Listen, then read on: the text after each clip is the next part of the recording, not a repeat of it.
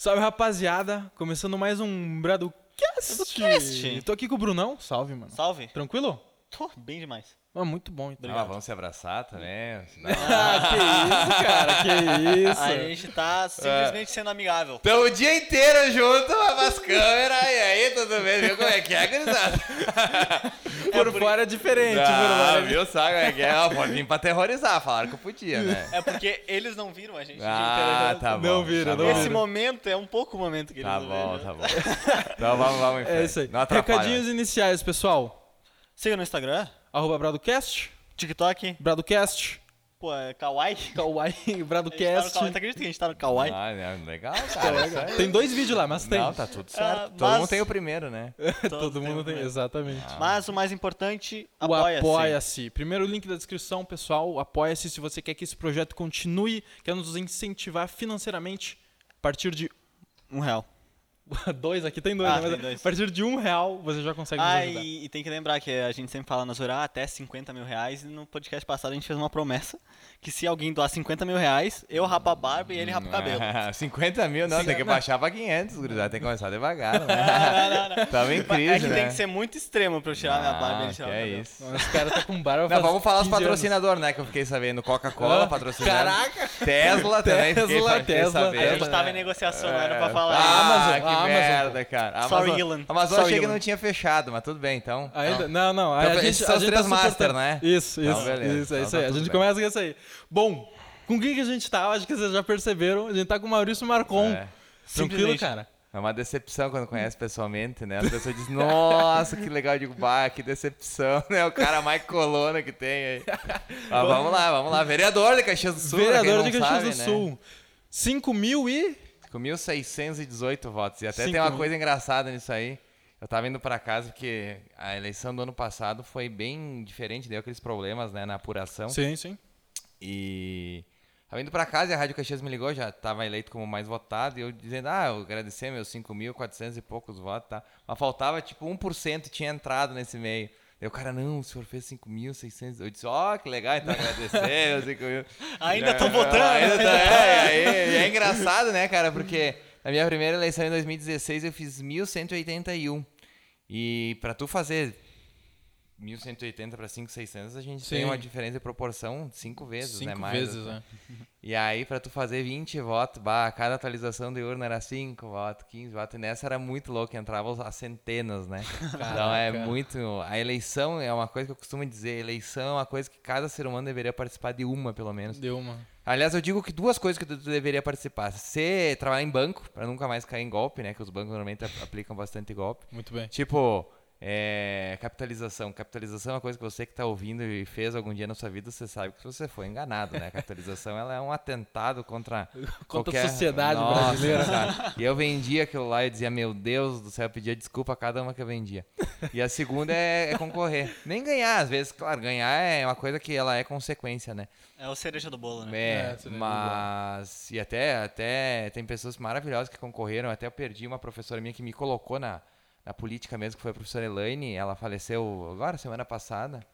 Conhecia ela? Eu estudo na, na escola que ela dava aula. É, a Elaine, sim, ela me colocou. Eu ajudei ela, inclusive, a fazer uma campanha.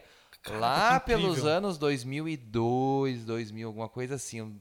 Lá pelo início dos anos 2000, eu nem podia votar. E eu Sim. nem tava nascido. É, é, olha só como é que aí a gente começa a tá mais velho, né?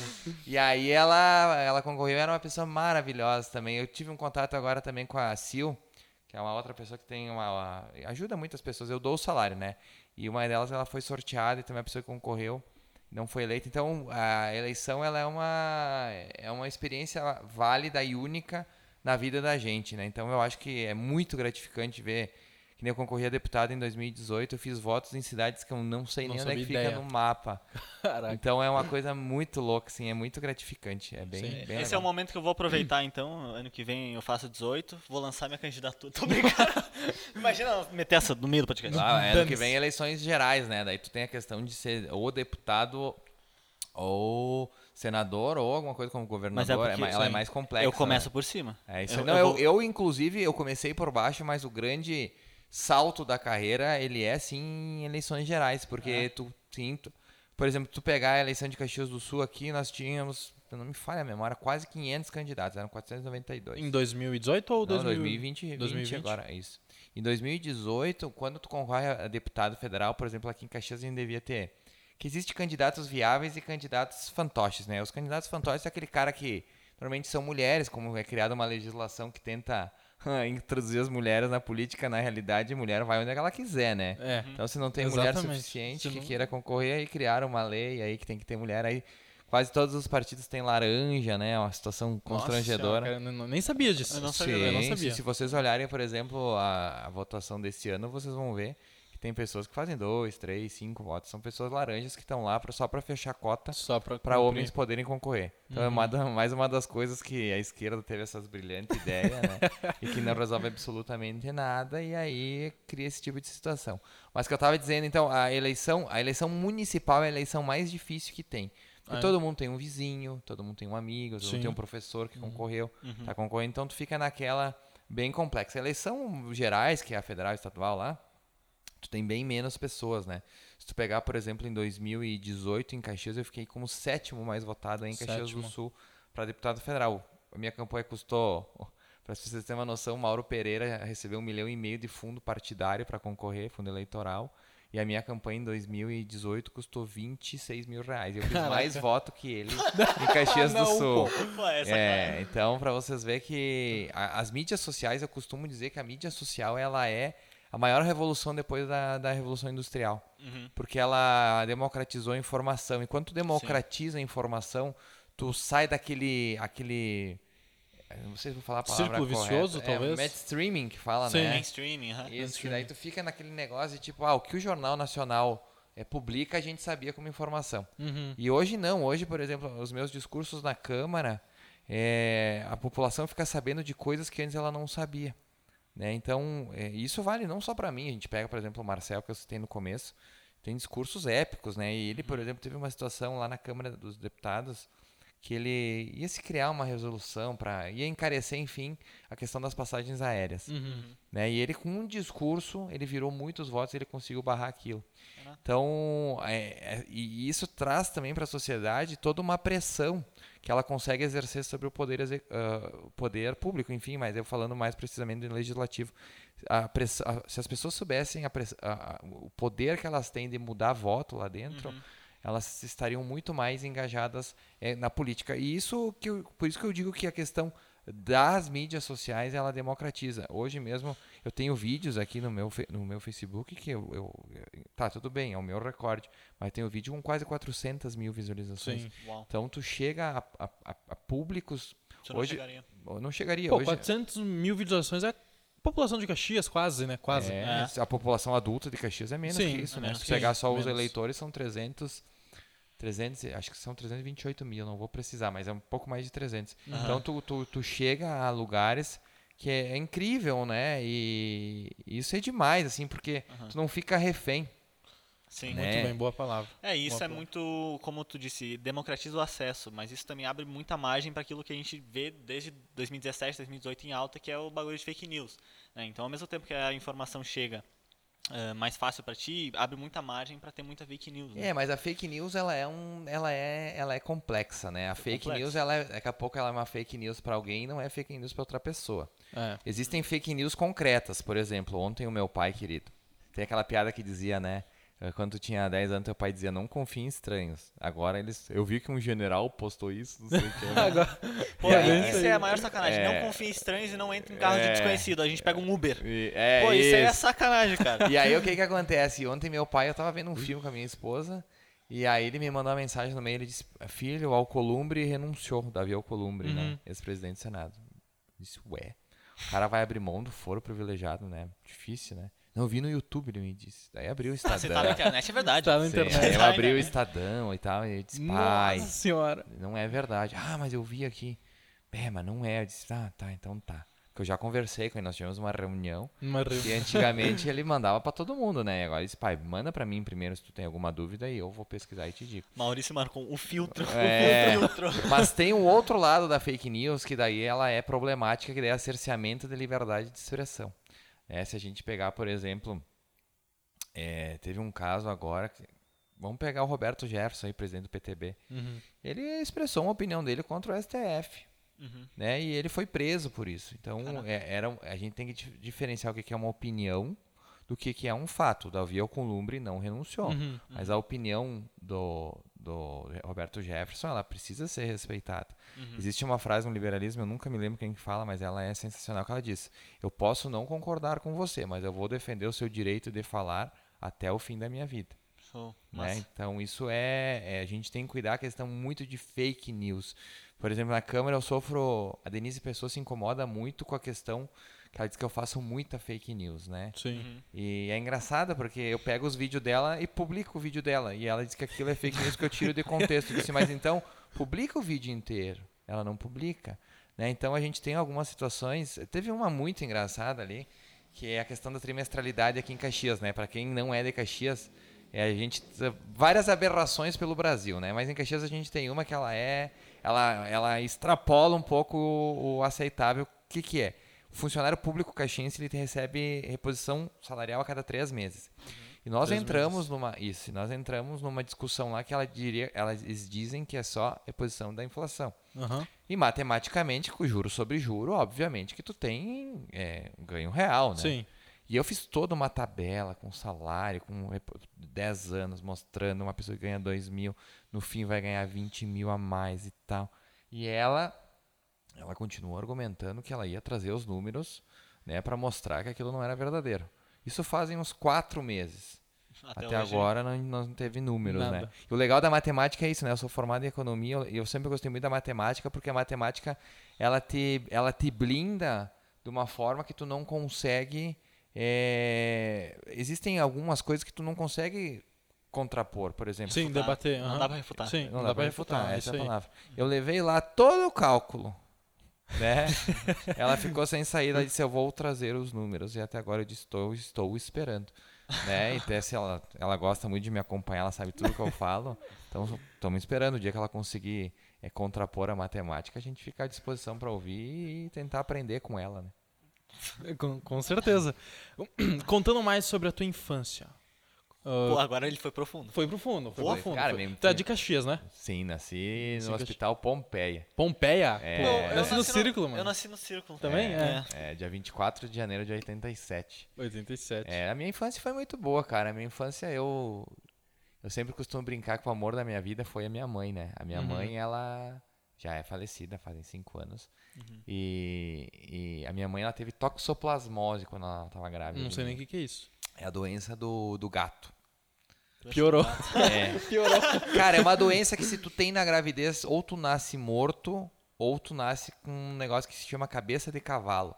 Tu nasce todo, todo deformado e tu morre logo depois. Hum. E a minha mãe, ela era muito, muito católica, assim, eu herdei isso dela. Posso dizer que sou um católico praticante. E minha esposa tem uma frase muito legal que ela falou no casamento. Nos votos, ela disse: homem de fé e caráter inabaláveis. cara. Caraca. E depois eu conto disso. Beleza, beleza. E a marca aí que essa parte é legal de contar. E a minha. E aí, então a minha mãe foi na frente do sacrário e disse que se eu nascesse saudável, ela não iria me abortar. O médico mandou ela me abortar, porque não tinha o que fazer, Sim. né? E se eu nascesse saudável, eu seria uma pessoa que faria. Seria. é, como é que ela dizia que eu seria. É, A diferença? não, ela Não? dizia que eu seria um, um servo do Senhor. Servo do Show. Senhor. Isso, que eu ia ser uma pessoa de Deus, uma pessoa. E eu realmente fui coroinha aos 8 anos, fui catequista aos 20, fui ministro aos 21, 22. E ela me contou isso com 22, 23 anos. Eu não sabia dessa Não história. sabia. Ela não me contou na minha Caraca. infância. Então eu sempre tive. A minha mãe era uma pessoa de coração muito bom. E eu me considero uma pessoa de coração bom Uhum. também. Mas a minha infância, logo depois, eu, eu, tenho, eu, tenho, eu tenho coisas que é, a maioria das pessoas não tem. Eu tenho lembranças muito cedo. Eu lembro da minha mãe trocando minha fralda. Mano, o que, que é isso? Ninguém acredita O que, nisso. que é cara. isso, cara? Caraca, moleque. Cara, Ca- ninguém é, acredita não, nisso. Eu me lembro caraca. dela me deitando no sofá e trocando a minha fralda. Sério? É a primeira lembrança que eu tenho. E depois. É, ainda bem que é a primeira. Imagina se É, tu lembra do útero dela. Não, e cara, é engraçado que ninguém acredita, cara. E eu tenho essa lembrança e ela é uma lembrança que eu sei que ela Sim, é minha sim. lembrança, né? Não tem. Aham. E depois eu Não, tenho. não é, tá ligado? Mas depois eu tenho uma lembrança também, aí, aí eu já começo a ter mais lembranças. Eu tenho, por exemplo, quando meu irmão nasceu, eu tinha dois anos e pouquinho. Eu me lembro de eu indo pro, pro hospital conhecer ele com meu pai. Era naquela época que criança não tinha cadeirinha, vocês nem lembram dessa época. Mas nós andava segurando atrás, assim, nos dois bancos, nós andava no meio e ficava de pé. Meu pai tinha um, acho que era um Voyage na época. Dos antiguinhos quadradinhos? Aham. E eu me lembro nós ali subindo a Júlia, conhecendo meu irmão e tal. E eu, e eu sempre fui muito diferente do meu irmão. O meu irmão é muito meu pai, assim, ligado à graxa, à mecânica. E eu sempre fui muito é, técnico, muito parecido com a minha mãe. Né? E eu sempre fui o nenê da minha mãe, assim, o grude total. A minha mãe era. Bah, minha mãe era. Eu digo pra minha esposa: o amor da vida da minha esposa é o pai dela. Ela, ela senta no colo do pai dela até hoje. Ela tem 33 anos. e a minha mãe era o amor da minha vida. Então eu sempre tive uma relação muito próxima com a minha mãe. Minha mãe me deu muitos conselhos. A minha mãe me ensinou muita coisa. O meu pai também. A minha família, ela sempre foi uma família assim muito estável, Uhum. de muito amor, de muito. Eu nunca vi, por exemplo, meu pai brigar, gritar com a minha mãe. Eu nunca vi meu pai alterar a voz pra minha mãe. Isso hoje é muito comum. né? É, isso é muito comum. eu, e eu rep- replico isso na minha casa, né? Sim. Eu, a Patrícia pode dizer, não existe eu alterar a voz com ela pra mim seria uma coisa muito séria, porque eu nunca vi o meu pai fazendo isso, né? Então, lá em casa a gente cresceu muito no exemplo. Um exemplo, meu pai sempre uma pessoa muito correta, minha mãe uma pessoa também muito, meu pai trabalhou demais assim. E logo depois veio a minha irmã, eu já era maior, eu tinha 13 anos e minha mãe tinha 39 quando ela 38, 39 quando ela engravidou da minha mãe, da minha irmã, e eu me lembro ela chorando. Ai, começar tudo de novo. E foi engraçado que ela foi fazer o exame, eu já era grandinho, tinha 13 anos. Sim. Eu sabia que ela ia fazer o exame. Ela chegou em casa meio chorando. Eu já tinha escutado que a menstruação não tinha vindo e tal. Não era mais tão bobinho, né? Apesar Caraca, que, com 13 anos não é bobinho? cara, hoje, na nossa época, 13, assim, ó, eu, 13 anos, a maioria das gurizadas não sabia nem se era dia ou se era noite, né? Hoje, com 13 anos, nossa, é um- é- mudou demais, assim, Mudou, a geração. mudou, mudou. E aí eu fui, ela desceu pra conversar com meu pai, contar que ela tava grávida, eu peguei na bolsa dela, olha que malandra, né? peguei na bolsa dela e, e vi a cegonha. Nunca me esqueço da cegonha. Eu disse, mãe, A cegonha. tá grávida. É, cara, hoje tudo é diferente, né, cara? Minha irmã vai fazer, ela é 99, ela vai fazer, ela Vi- tem 21, 22? vai fazer 21. 22. É. 21? Até- Não, ela, 90, vai ela fazer nasceu 22. dia 29 de janeiro. Ela, 99. ela nasceu, não, dia 29 de dezembro de 99. Ah, Não. então ela vai fazer 22. Ela vai fazer fazer 22. 22. A minha irmã, ela vai ser uma das poucas pessoas que vão poder viver em, em dois milênios diferentes e em três séculos diferentes.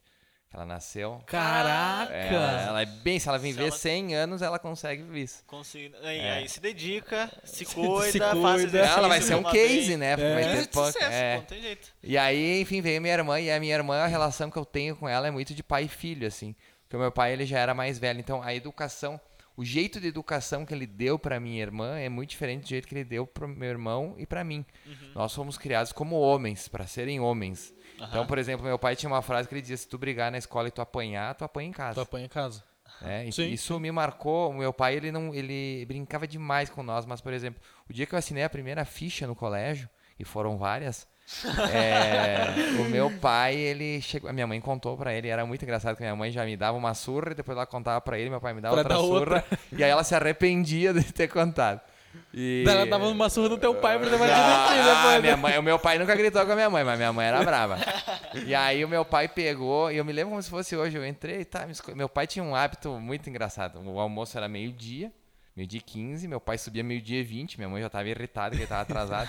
e minha, minha mãe era bem assim como eu, assim, é, meio, vocês viram, vocês marcaram as 8, 5 para as 8, tava aqui. 5 pras 8 tava ali. É, Está- então eu- literalmente, ele eu- estacionou às é. 5 pras 8 ali. Casei com uma mulher que é, você marca às 8, 8 e 15, 8 e meia, com sorte ela chega. Então Deus coloca algumas coisas pra gente melhorar, Pra né? equilibrar, né? Pra É, equilibrar. pra equilibrar. E eu me lembro como se fosse hoje, eu che... meu pai chegou, deu oi e tal, né? Eu com aquela cara de quem aprontou, né? ele foi lavar as mãos, eu me lembro da cena ele lavando as mãos dele, já minha mãe meio brava que tinha se atrasado. Às vezes ele ia ainda no banheiro, então minha mãe ficava mais brava ainda que esfriava comigo. Eu disse, pá, pai, assinei uma ficha. Me lembro dele me olhando assim pro lado, terminou de secar a mão, Ixi, é, nossa. de lavar, secou. Foi pro quarto e pegou a cinta e me. E nem, e nem perguntou o que, que tinha é. acontecido. né? Isso é uma coisa que também se perdeu, né? Naquela época o professor falava, e tu vê, não são tantos anos atrás, né? E, e- e não interessava a tua opinião. Tu Sim. era um, um merda, tu era um piada e merda. Tu- O que tu aprontou, eu devia ter o quê? Uns 10 anos nessa época, 11. Não interessa, tu vai apanhar. Só que meu pai, ele, ele, ele, ele, ele, ele e minha mãe sempre bateram em nós quando nós aprontávamos, imagina, dois guris, né? Mas eles nunca machucaram, isso que era legal. Sim. Eles é, era uma surra, por exemplo, meu pai ia bater em nós, nós pegava a almofada e ele batia na almofada. Uhum. É, meu, nós Mas tinha ficava na é, cabeça que Ficava, bateu. é, ficava aquele respeito que hoje muitas famílias não, Não têm tem. e tem todo um negócio, ai, bater na criança. Mas nós fomos homens criados para serem homens e a Sim. gente é criado para ser homem. Então, por exemplo, um outro ensinamento que meu pai deu, as feministas agora vão à loucura. Quando eu comecei a namorar, o meu pai ele, ele tem uns insights assim, muito engraçado. Ele tem, meu pai é aquele cara mais calmo do mundo, mas ele tem uns insights demais assim. Ele dá uns ensinamentos às vezes. Depois tem até um outro que esse eu tenho que contar que é demais. Mas e- desse dia eu comecei a namorar minha ex-mulher, enfim, eu já fui casado, pra quem não sabe, tô no segundo casamento e o último com certeza. Amém, né? Amém. Amém. Até posso contar isso aí também, se vocês quiserem. É, acho que vai mais de uma hora tudo aqui, ó. Eu tô anotando tudo. E aí o meu pai me disse, filho meu, paga a conta. Uhum. Tava começando a namorar. Ele disse, filho Com meu, paga a conta. Comecei a namorar, a Daiane eu tinha uns 17 anos. Tá. E, e ele falou a mesma coisa pro meu irmão, meu irmão conta isso também. E, e, cara, as mulheres que eu tive na vida, que foram duas no caso, né? é, Que a gente sabe. Nunca. Não, não, não, foram, foram. Eu sou realmente não. É de, é de É. caseiro, então. Não, o cara, ele é... Muito, cara. Eu não preencho. Olha, eu não sei se eu fui em 10 festas na minha vida Caraca. solteira. Foi... Realmente eu não. Não, não é uma coisa que. Cara, Não chama atenção, né? eu, eu beijei muito nas festas. Hum? Sabe? Beijei muito, mas. Foi em poucas, mas poucas e foi. boas. Foi. E eu tive uma fase ali, ó, já me perdi no assunto. Mas no primeiro grau eu era muito feio, cara. É, continuo, mas eu era muito magro. Vocês imaginem, hoje eu sou, não sou magro, mas eu tenho 85 quilos. Sim. Né? Eu, eu, com a mesma altura, cheguei a ter 67 quilos. Então, Caraca. eu realmente era muito magro, chegava a ser torto, assim. E aí, no segundo grau, eu dei uma mudada, assim. Eu entrei, eu saí do João Triquês, fui pro Santa. Eu acho que podcast, assim, a gente pode ir conversando sobre Ah, sim, não, sim, sim. É, pô, é isso aí o vontade. objetivo. É isso aí eu saí do João Triquês e fui pro Santa, Santa cara. Catarina. Santa Catarina. E Santa Tá. Catarina era, Maluquice. era demais, cara. Vai, era o sonho da, de consumo, assim. E aí, no segundo dia, eu fiquei com uma menina do segundo ano, atrás Uhum. da Santa.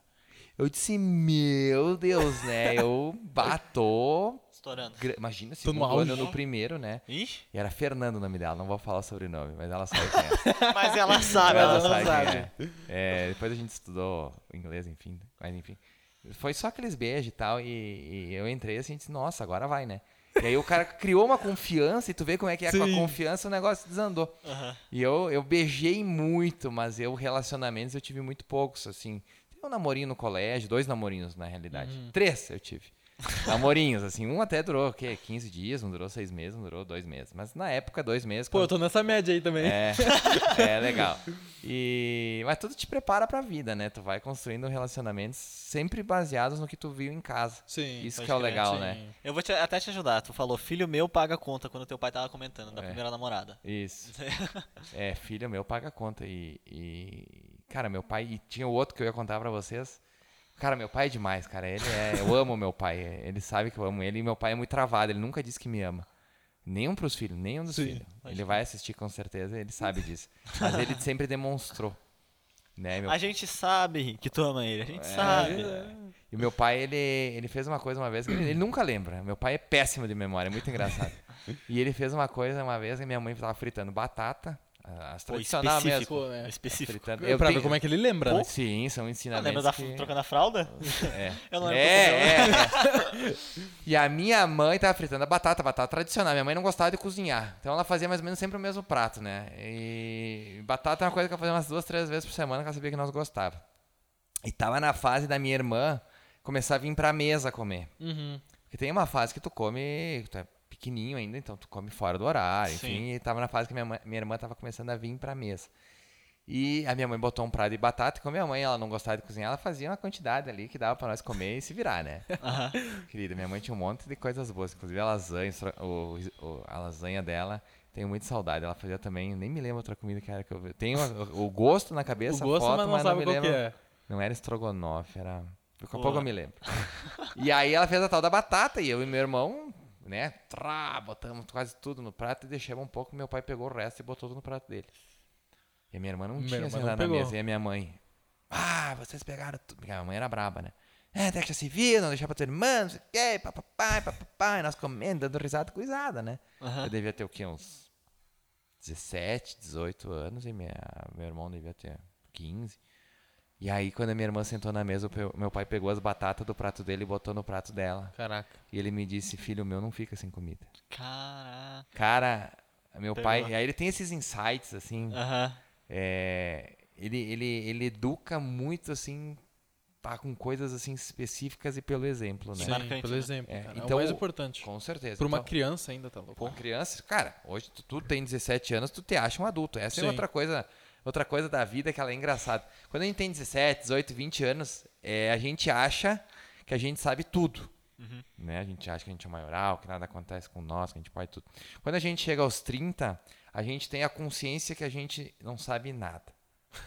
né? Aham. E aí eu tô esperando as próximas décadas eu ver o que, que eu vou vai me agregando. nos É, que é demais, cara. Quando chega aos 30, tu começa a ver que quando tu tinha 20, tu era um legítimo bosta. Assim. Simplesmente. um bosta, assim. Tu, pá, tu faz coisas da tua vida que tu olha pra trás e tu diz, nossa, eu não sei nada. Pô, eu tô nesse sentimento, tipo, se eu olho quatro meses atrás da minha vida, eu Já me não- sinto assim, é. já me sinto lixo. É, isso, va- isso é, é- O legal da vida é isso, né, cara? A experiência que tu vai tendo. Quando tu tem 30, 30 e poucos, tu começa a ter outras visões de. Enfim. E aí tu começa muito a querer escutar quem é mais velho. Uhum. Sim. E eu tenho muito isso, eu adoro escutar quem é mais velho. Sabe? Acho Porque, por exemplo, o meu, so- o meu pai, ele não é um muito de falar. Mas o meu sogro, ele, ele gosta muito. Meu sogro é, um- é um cara sensacional, sensacional também. E ele tem um- uns negócios assim que ele fala. E, e o mais legal dele é que ele, ele é, é aquela, é aquela humildade ao extremo. Sim. Aham. Então eu até, eu até domingo, agora a gente foi almoçar lá, eu e minha esposa. Eu disse, bah, sogro. Ele tava dizendo, bah, vou fazer 73 já. Eu disse, bah, sogro. Que bom que o senhor chegou, né? Não é todo mundo que chega e tal. Aham. Eu disse, o senhor deve ter uma sabedoria incrível, né? Ele disse, bah, eu acho que vocês sabem mais que eu, porque vocês estudaram, né? E eu olhei pra ele e disse, bah, sogro, eu acho que não, né? Porque a, a, a vida, a experiência que a vida te dá, ela não é, É uma muito experiência maior do que a os escola, livros. né? A faculdade da Exatamente. vida é muito diferente, Muito maior. né? maior. Mas isso é um negócio que eu também tenho, eu me identifico muito, que eu gosto de ouvir quem é mais velho. E não só, tipo, nesse filtro de mais velho, mas quem tem alguma coisa que, tipo, agregue. Agrega. sabe? Ah, sim. Pode ser até mais novo que Claro. eu, mas que eu vejo, pô, esse cara. E o legal dos 20 anos também é que tu- a gente tem uma fase ali nos 17, 20, que a gente acha que o pai e a mãe não sabem nada. Essa é uma fase, é uma fase dura pros A pais. fase inclusive. revoltada, né? A É, é uma fase dura pros pais, até às vezes antes, hoje acho que até antes, né? É 14. É, 14. É, é 14. A minha mãe, pra vocês terem uma ideia, ela me ela é, Olha só como é que é a história, né? Tu vê. Cara, é- e, e- a gente sabe que as gerações vão cometer os mesmos erros porque faz parte do crescimento. Faz parte. A minha mãe, ela conhecia a, a mãe da minha ex-mulher. E desde criança, elas eram vizinhas na, na, Caraca. na- na- na colônia. Na colônia, colônia. olha só. Caraca. E ela me disse, ela me disse, filho, não vai dar certo. Nossa. E ela me disse por quê? Por isso, por isso, por isso, por isso. E eu fiquei 12 anos com a minha ex-mulher. E depois que a minha mãe tinha falecido, seis meses depois eu me separei. Eu queria ter dito pra ela, ela tinha razão sobre tudo. E não era nada contra a pessoa. Sim. Eram mundos diferentes, Mundos- entendimentos Perspectivas diferentes. diferentes. Visão, Perspe- é. Nem certo nem errado, por exemplo. Eu, eu sou uma pessoa muito simples. Eu, eu dou valor a coisas Simples. simples. Eu dou valor, por exemplo, chegar em casa hoje e minha esposa estar lá Uhum. esperando. Uhum. Em Tá paz. acordada, esperando. Em paz. Acho que- Sabe? Sim. Preocupada, amor, você está bem? Sabe? Aham. Eu dou valor à família, eu dou valor muito à família. Pô, ver um pôr do sol. É, não, essas Pô. coisas aí é meio esquerdista. Tava esperando ver se ele ia pegar essa vibe, não, tá ligado? abraçar árvore, essas coisas não é comigo. Mas assim, eu dou valor a pequenas coisas, né? E a, minha ex-mulher, ela era muito ligada a coisas é, que eu não gosto. Por exemplo, Uhum. estar numa coluna de jornal, parecer quem eu não sou, estar... é, mas eu respeito, né? Sim, Inclusive, sim. o rapaz que ela é casado hoje, pelo que, eu- que ela é casada hoje, ele também é da mesma vibe. Então, fico muito Combinou. feliz que ela se combinou. E ela, Se com certeza ela é né? feliz. Uhum. Né? E aí eu casei com uma que, nossa, não é mais colona que eu por falta de espaço. Então a gente tem a mesma visão de mundo, Sim. né? sim. Os mesmos objetivos. Tipo, ah, eu quero fazer 50 anos de casado com ela, eu acho o máximo. Pô, e como é que vocês se conheceram? Pois é, aí é uma coisa Boa, que boa. até Ficou deixa eu dar uma interessante. aqui, uma porque calibrada. esse é um papo que tenho certeza que vai ser o que mais vai repercutir aí no podcast. Oh, é porque gostei, é que é gostei. engraçado que eu vou vendo ele do Carlão e, tipo, tudo que tu fala, ô, depois eu falo, ele fala assim. É, Anota. Eu anoto, eu anoto. Cara, é, foi muito louco, porque assim, ó, que nem eu falei pra vocês, eu comecei a namorar com 17 a Daiane, tá? E aí, o meu pai e minha mãe faziam partes. Meu pai ainda faz, inclusive agora está na reunião de grupo do grupo de Emaús. Que o Emaús é um grupo de, da, da- do catolicismo, enfim, que tu faz um retiro e depois tu participa de um grupo Sim. de jovens. Eles começaram jovens, tu vê, o grupo do meu pai é o grupo mais antigo do Brasil. Caraca. Que é o Suami, é. E é o mais antigo do Brasil. E a minha mãe adorava falar isso, que era mais antigo e tal. Que a Emaús ao contrário, não sei se vocês perceberam, Sim, mas a sim. Suami. Não, vocês não perceberam. Não, não dizer que- percebemos, não. É, ninguém percebeu. Ele meteu essa, eu pensei, ele é bom? É, Pô, não, puta, é bom. Cara, eu descobri isso aí anos depois do negócio. Descobriu ontem, tá Ah, ligado? isso aí tá vai pra todo mundo. E aí, a minha mãe tinha muito esse negócio de que eu fizesse e tal. E eu fiz o EJA. Uhum. O EJA era um Emaús de jovens. E aí eu fiz, adorei e tal. E aí eu fui fazer o Emaús. E quando eu saí do Emaús, eu não sou muito de retiro. Eu sou um cara muito elétrico, então Sim. Uhum. eu não sou um cara assim de ficar parado e tal. Eu gosto. Me deixa. Por exemplo, esse negócio de fazer yoga, essas coisas me deixa muito nervoso. Meditação e tal. Pilates, Bah, detesto, cara. Pilates. Detesto. Pilates eu faço, Pilates, Pilates é é legal. Um abraço pra, pro- pra Prof. G lá, que adoro. Sexta-feira eu vou. Pilates é Ele massa. tava sacaneando. pô. Cara, Pilates não tem nada Sério? a ver, claro, cara. Pilates é. Eu melhorei um monte meus joelhos com isso aí, cara. Pô, não, Tem é, sério é fisioterapia. A idade pega, né? Os 30. Ah, vai nessa. Eu falar a mesma coisa, cara. Cara, tu sai moído de lá. É muito louco isso aí. Ah, tudo bem que a me judia, mas, mas beleza. e aí, eu faço com a minha esposa, claro, né? Grudes. E aí a gente. Cara, e aí eu entrei nesse grupo, eu tinha. Cara, eu devia ter. Eu não sei se eu tava no banco ainda, eu acho que não, mas ali 19, 20 anos, 21 no máximo. E aí entrei no grupo e tal, e passou um ano e entrou a tal da Patrícia no grupo. Uhum. Eu namorando, né? Namorando já. Há anos já. E entrou aquela guria, cara. Bah, eu disse, porra, que mina bonita. E tu tinha aquele negócio assim. É... Cara, ainda hoje, tu olha uma mulher bonita, Sim, normal, isso é normal. Normal, ela da natureza, é, né? é da natureza humana, tá tudo certo. Ela não tinha namorado. E aí. e eu tinha. Sim, namorado. tava comprometido. Tava então. comprometido. E eu sempre fui muito sério. Uhum. Muito sério. Uhum. Quem me conhece sabe. Então, o que que acontecia? E ela nunca, a Patrícia, nem tinha um pra mim, né? E é, o grupo, é- tu cria uma amizade bem especial. Então, tu tá, toda sexta a gente tinha reunião de grupo, ficava Sim, duas horas juntos e tal. E aí começou que no primeiro ano eu, ai, ficava aquele negócio quando ela não vinha, ficava meio chateado, tá, mas cara, não, não, não consegui entender, assim, nunca parei, né? E aí, um ano com ela no grupo, ela começou a namorar. Foi um dos dias mais tristes da minha vida, me lembro, como se fosse hoje. Foi no casamento do Jefferson e da Fran, que inclusive eu fui padrinho com a minha ex-mulher. Não, muito louco isso. E aí ela, ela apresentou o tal do Juba. E, e antes disso, nós tivemos a festa de despedida de solteiro. E eu tava meio mamado, todo mundo parceiro. e ela não bebeu essa. muito. E eu em cima dela, cara, meio tipo. Ah, eu- eu- eu não- hoje, olhando pra trás, eu já vi que eu amava ela perdidamente, né? Uhum. Mas naquela época não. E aí, ah, e aí ela teve que ir embora porque ela ia sair com um cara.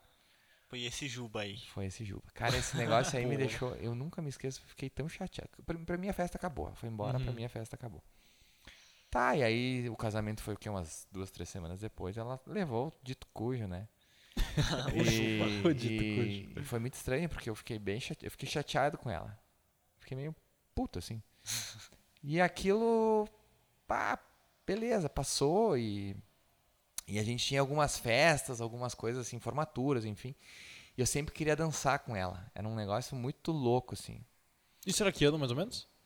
Cara, isso Muitos fazem anos. uns 12 anos. 12. Não, não, não, não fazem 12, não. Ela é mais nova que eu. Faz uns 10 anos atrás. 10. 10 anos, isso. 10 anos. 10, 9 anos. 9, 10 anos. Cara, agora tu me pegou quantos anos faz, porque eu tô com 34, ela tem 33. Não, eu acho que fazem mais, cara. Devem fazer uns 12 anos. Pô, Uma pergunta destruiu, cara. Ah, essa daí é, O cara vê, né, perdeu, como é que é. Mas beleza, foi. Não importa. Cara, eu acho que faz quase 5 que a gente tá junto, a gente vai fazer 3 de cada. Eu acho que deve fazer uns 12, tá? 12. perfeito. É, por aí. Caraca, demorou pra ficar junto. Ah, cara, e aí foi. e aí continuou essa história e ele foi viajar, ele foi pra Alemanha. Hum, Ele deixou ela. um ano e meio. Ah, tu pensa num nego feliz, cara. Ah, eu tava assim. Porque eu- olha na minha cabeça, cara. Eu pensava, bah, agora vai ter as festas, né? Festa que eu digo, uma formatura a cada Sim, três sim. meses, um baile de chopp e eu vou poder dançar com ela. Namorando, eu namorando, mesmo grupo de amigos, tudo. Tá. mas eu tava pensando em dançar com ela, né? Cara, e aí tinha umas loucuras, assim. É... E é é engraçado que eu falava pra minha ex-mulher: pá, tu vê a parte, tá? Gostava dos looks dela. Ela é uma mulher que usa tênis, Caraca. cara. Eu acho lindo mulher que usa tênis. Ela- olha, eu não sei quantas vezes eu vi a Patrícia de salto alto na minha vida. Ela é bem despojada e tal.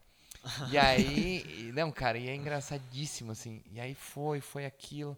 E aí, quando tinha as reuniões de grupo, que era no Ivandro, que é o dono da Pioneiro Joalheria e Ótica, é engraçado que eu che- sempre chegava atrasada, né? Como eu falei pra vocês. E eu tentava me posicionar num lugar que não tinha ninguém do lado pra tentar ficar perto dela, que ela sentasse do lado, Sim. do meu lado. Inconscientemente, ninguém acredita, cara. Totalmente inconsciente. Pra pegar na hora do Pai Nosso, eu pegar na mão dela, cara. Cara, Era, cara, os negócios assim, ó, e eu pensava, porra, ela vai tomar o chimarrão, tomo depois. Cara, ninguém acredita nisso. Mas Pô, é- eu é- juro Dá que pra é entender porque ninguém acredita, né? Cara, é muito louco. E aí eu dizia pra ela, e aí nós ia pra festa, assim, nessas festas de três meses, né? sim, de formatura. E ela sempre muito séria, cara. Não, nunca nada, assim, nunca me deu moral Nunca nenhuma. abriu uma brecha. Não, porque eu era. Inclusive, ela quase foi madrinha do meu outro casamento. Caraca! Ela só não foi Caraca! porque minha mulher, a ex-mulher, sabia que eu tinha uma quedinha por Hum. ela. Caraca. E, e, inclusive, se tu pegar o vídeo do meu outro casamento, eu dancei mais com a Patrícia no casamento do que com a Daiane. No que é teu casamento No meu com a- primeiro casamento. Meu Deus do céu. Aham. Vocês estavam ligados mesmo. É, eu ficava ali. Não, cara, é um negócio assim de alma. E eu dizia pra ela, dizia, é, pá, troca esse perfume, porque é muito bom esse perfume e tal. E ela, tá, vou trocar, não sei o quê. Eu me xingava, né? Até que um dia eu disse, pá, troca esse perfume. Ela disse, eu não tô de perfume. É o meu cheiro. Cara, Aí daí eu tu disse, ficou maluco. meu Deus! Cara, eu acho que naquele dia a minha ficha meio que, que Caiu. caiu. assim. E, e o meu casamento durou três anos com a Daiane. E, e- e quem me dava muito amor e carinho era a minha mãe. Uhum. Quando a minha mãe faleceu, eu sou uma pessoa carente, digamos assim. E aí eu fiquei meio, meio Abalado. oco. a- não, abaladíssimo, né, cara? Mas eu fiquei meio oco de amor, assim. Ah, sim, tipo sabe? assim. Eu perdi a minha referência, meu porto seguro. Sim. A Daiane nunca foi isso pra mim. E aí, e aí, numa formatura do Lelo, se eu não me engano, a, ah, eu disse pra Patrícia, tá, e tu vai casar quando? Ela me disse, ah, eu não, acho que eu não vou casar. Hum. Cara, Aí pensa num bicho que enlouqueceu, assim. ah, fiquei muito louco, assim. E aí, mas continuei casado, assim, eu vi que não dava mais e tal, e ela realmente terminou o noivado. E eu terminei o casamento, cara. E eu, eu vi que eu, eu- o negócio realmente tinha extrapolado. Aí eu vi que eu amava ela. Uhum. Caiu eu a vi ficha que eu amava ela. que realmente era Sim, era Ah. amor. E aí, e eu me lembro que, que eu, quando eu fiquei com ela, cara, acho que foi o dia, um dos dias com certeza mais felizes da minha vida. Eu era um homem assim, tinha Realizado. certeza que era aquilo que eu queria pra minha vida, Uhum. né? E tem poucas pessoas que a gente reconhece o cheiro. Eu sei o cheiro do meu pai, eu lembro o cheiro da minha mãe, do meu avô e do meu bisavô. São cheiros que eu sei, e da minha esposa. Sim. Então são cheiros. Ah, e da minha sobrinha eu também sei o cheiro dela. Então realmente isso que é quando tu ama demais, sim. Ah, da minha irmã também. Da minha irmã também. Tem umas 5, 6 pessoas aí. Só que tu consegue sentir o cheiro da pessoa. Uhum. Tu não sente teu cheiro, né? E o da Patrícia eu sentia sem saber que a amava. E aí logo que eu fiquei com ela, cara, tinha toda uma questão de ter recém me separado. Tu imagina, elas eram amigas, cara. Uma situação pô, complexa, né? Tinha um grupo de amigos. E eu, foda-se, né? E eu peguei, eu disse, não, eu fui buscar ela uma primeira vez que nós fomos saindo de noite, eu disse, não, eu quero falar com teu pai.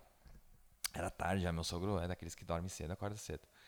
Ele, ele tava na cama, ele levantou e eu disse, ó, eu vim aqui conversar com o senhor, porque eu não tô saindo com a sua filha pra, pra curtir, pra, essas- eu quero casar com a sua filha, eu amo a sua filha. E a minha sogra aqui, né? Quero ver. não sei o quê. e eu falei, se fosse mãe ou pai, eu faria a mesma coisa, né? Proteger a filha. Sim. E meu sogro, não, tudo bem, beleza. E foi assim, cara. E aí, em dois meses, ela já tava. Eu me separei em janeiro, em março, ela tava morando comigo. Caraca. Março, abril. É que vocês já se conheciam uma Conhecia. É, já se conheciam, né? então já tinha conexão. Isso, não foi um amor que surgiu. Ah, eu vi a guria, trabalho com ela, em dois meses tô namorando e pá. Não é aquilo. Ou encontrei numa festa, comecei a sair, depois de três, quatro, cinco meses, tu conhece a pessoa. Uhum. Eu já conhecia todas as fragilidades, pontos fortes, pontos fracos. Você tem noção que isso é tipo um roteiro de série? Cara, Tranquilamente. o meu Tranquilamente. sonho é que ela escreva um livro, porque minha esposa lê demais. Cara, Ah, é? e dá pra fazer tranquilamente. Dá pra fazer. A minha esposa é muito culta. Aham. E ela, eu de- sempre digo, inclusive as lives que eu faço, vocês, vocês acompanham. Sim, sim, eu sei. Sempre digo, ela é muito mais inteligente que eu. Inclusive, uma das coisas que eu usei hoje no discurso, é, tá envolto, quem tá vendo dia 22, nós estamos gravando antes, né?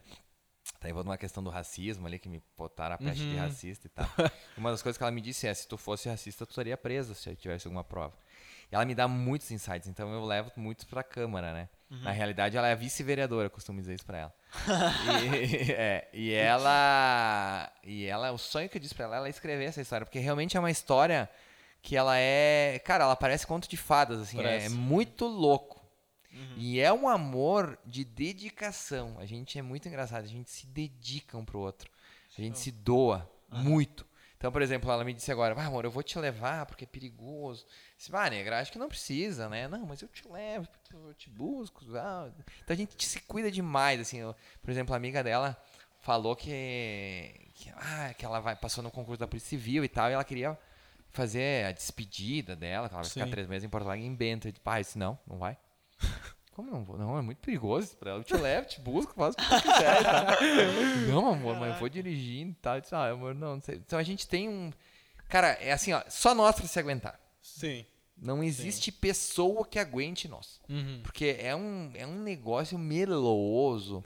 Cara, a gente tá em casa. eh, Olha, falando a verdade, a gente só não fica no mesmo cômodo quando um tá cagando. Respeito também, né? Limites. Porque banho a gente toma junto, cara, comer a gente come junto, deitar a gente deita junto, mesma hora. É, é uma sintonia, assim, e tu vê como é que é o coração, né? Cara, o meu coração, quando viu ela, sabia que aquilo. É. E isso é legal que tu, tipo, tudo que tu contou aqui é a tua perspectiva. É a tua então ela tem perspectiva. uma perspectiva É. diferente também, né? É, sim, ela tem, porque ela sempre diz: Não, tu, tu- como é que eu ia ficar contigo? Tu era lindo, diz ela. né? é, mulher apaixonada, né? Sabe como é que é? Qualquer homem feio acha bonito.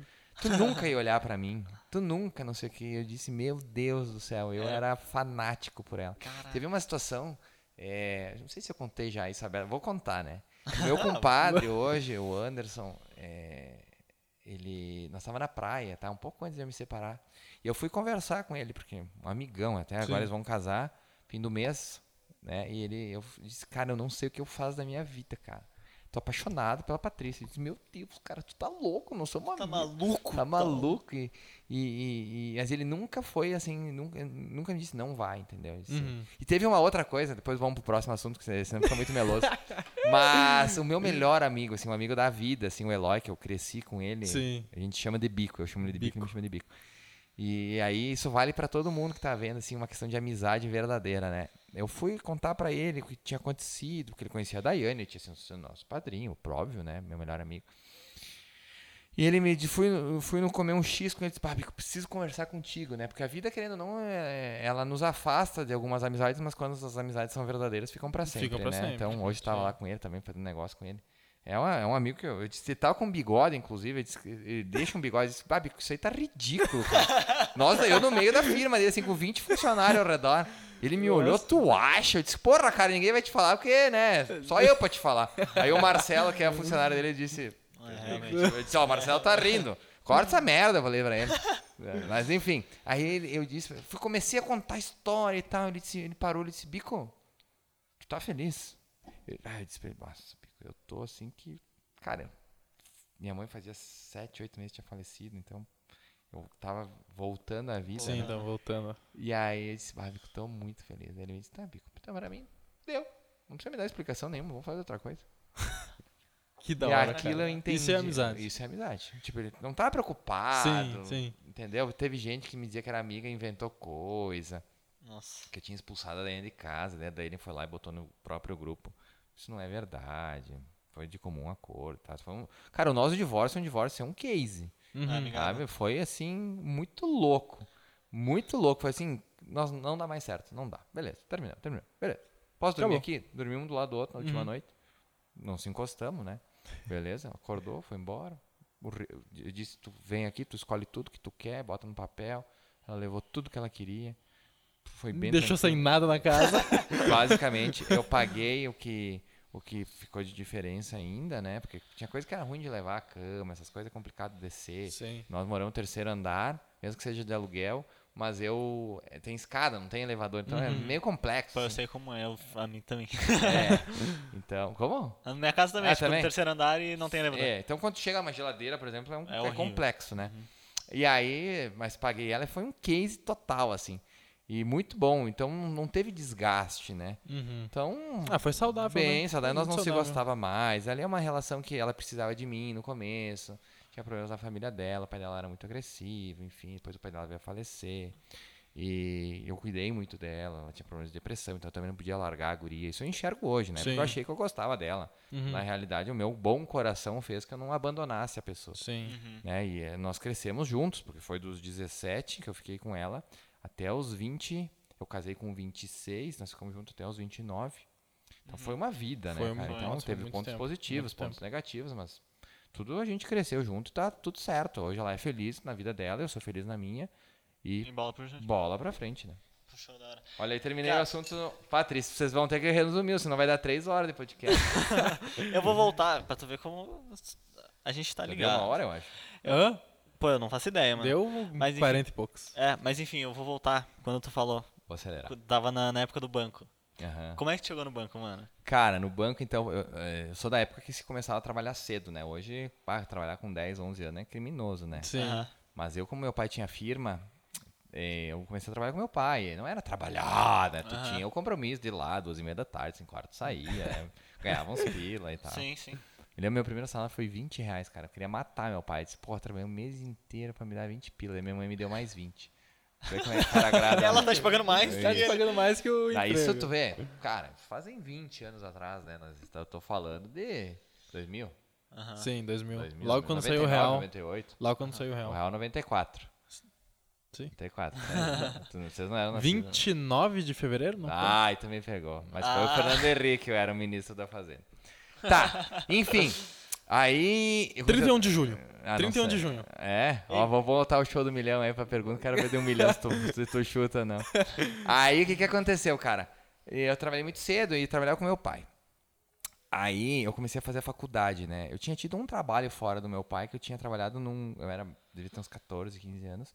Eu trabalhei num negócio de. de- na época tinha fliperama. Fliperama, caraca. É, é, sabe como é que eu sou velho, né? Fliperama lá em Florianópolis. Meu pai fazia uma feira em Florianópolis e eu trabalhava na, na loja da minha mãe, lá que vendia jaquetas de couro, mas na época eu gostava de ficar no fliperama, consegui um serviço que ia uma semana, dez dias lá. Sim. Era muito jovem e tal. E aí eu entrei na faculdade e eu queria sair do meu pai, né? Eu queria, sei lá, fazer coisas diferentes, né? Tem que sair da, debaixo da Sim, asa tem até pra sair, ver como é que é o mundo. né? Aham. E aí na faculdade eu comecei a querer, tinha um colega meu, era Tiago o nome dele, eu me lembro o nome dele. Era um baixinho, moreninho, nem nunca mais vi ele. Acho que até que eu sabia que ele tinha ido embora de Caxias. E eu dizia muito, pá, cara, eu quero trabalhar no banco, eu quero trabalhar no banco. Ele dizia, ah, mas tá muito cedo ainda. Ele era caixa no banco. E aí ele disse, não, mano, deixa eu mandar o currículo e tal, e tal, foi. Aí acho que eu tava no segundo ou terceiro semestre. Eu tinha 18 anos, eu devia estar no segundo semestre. Consegui entrevista com o tal do Daniel Schneider. Ele ainda Daniel trabalha. Schneider. Ele ainda trabalha no, no banco. Eu- Uhum. E eu tenho maior admiração por ele, porque ele me contratou, apostou em mim, né, cara? E a gente tem que dar valor a quem dá uma Sim, chance pra gente. dar, é. Ainda mais 18, com 19? tão novo, né? tão jovem. Cara, 18 18 anos. Eu, eu me lembro que ele me mostrou que ele tinha uma pilha de currículo. Na época o salário era muito bom, cara. Era 870, 880 reais. Uhum. E, pá, nós estamos falando de 15 anos atrás. Sim, tá mais, louco? quase, cara, nós estamos falando de. Eu tô em 34, estamos falando de 17 anos, 16 anos atrás. Então, 800 reais de hoje eram uns. Ah, não, seria hoje uns 2.500. Leva, é, levando em conta que o real se desvalorizou Sim. 80%. É, então louco. se não fosse mais, né? Tá maluco, cara. Então era muito bom e eu queria muito aquilo. E aí eu fiquei. A história do banco. é- é- eu, posso, eu sempre brinco que eu posso ser presidente da República um dia. Né? Sim, sim. Mas eu tô dizendo que eu chegaria ao máximo da carreira política e nada me faria mais orgulhoso do que foi o banco. Porque eu, em nove meses, eu batia metas na agência. E eu fui promovido, então, pelo gerente, que era o Carlos. Uhum. Né? Olá, eu tava ele, lá, né? eu tava lá. Nunca mais vi ele. Um cara sensacional, assim. Pô, tá aqui? É. Era mesmo estilo, cabelinho, assim. Era mesmo, Olha lá, mesmo- pô, olha é. lá. Ele é, é que ele é o Benjamin Button, tá É, ligado? é, vai ele regredindo. Tá regredindo, pô. E aí ele me promoveu a caixa. E aí abriu uma vaga de caixa, porque eles queriam me segurar lá, meu. Não podiam me perder, cara. Eu batia metas de cartão. Eu era muito, muito vendedor, assim. Eu, era, eu me dedicava muito, né? E não é uma coisa. Hoje em dia sabe que é difícil, né? E aí eu fiquei dois dias de caixa. Um dia e meio, pra ser mais preciso. Nesse dia e meio, abriu a vaga de gerente. Hum, Ele me botou pra gerente. caraca. Eu fui o gerente mais novo do Brasil, com 19 anos de 19 idade. anos de gerente. de duas mil contas.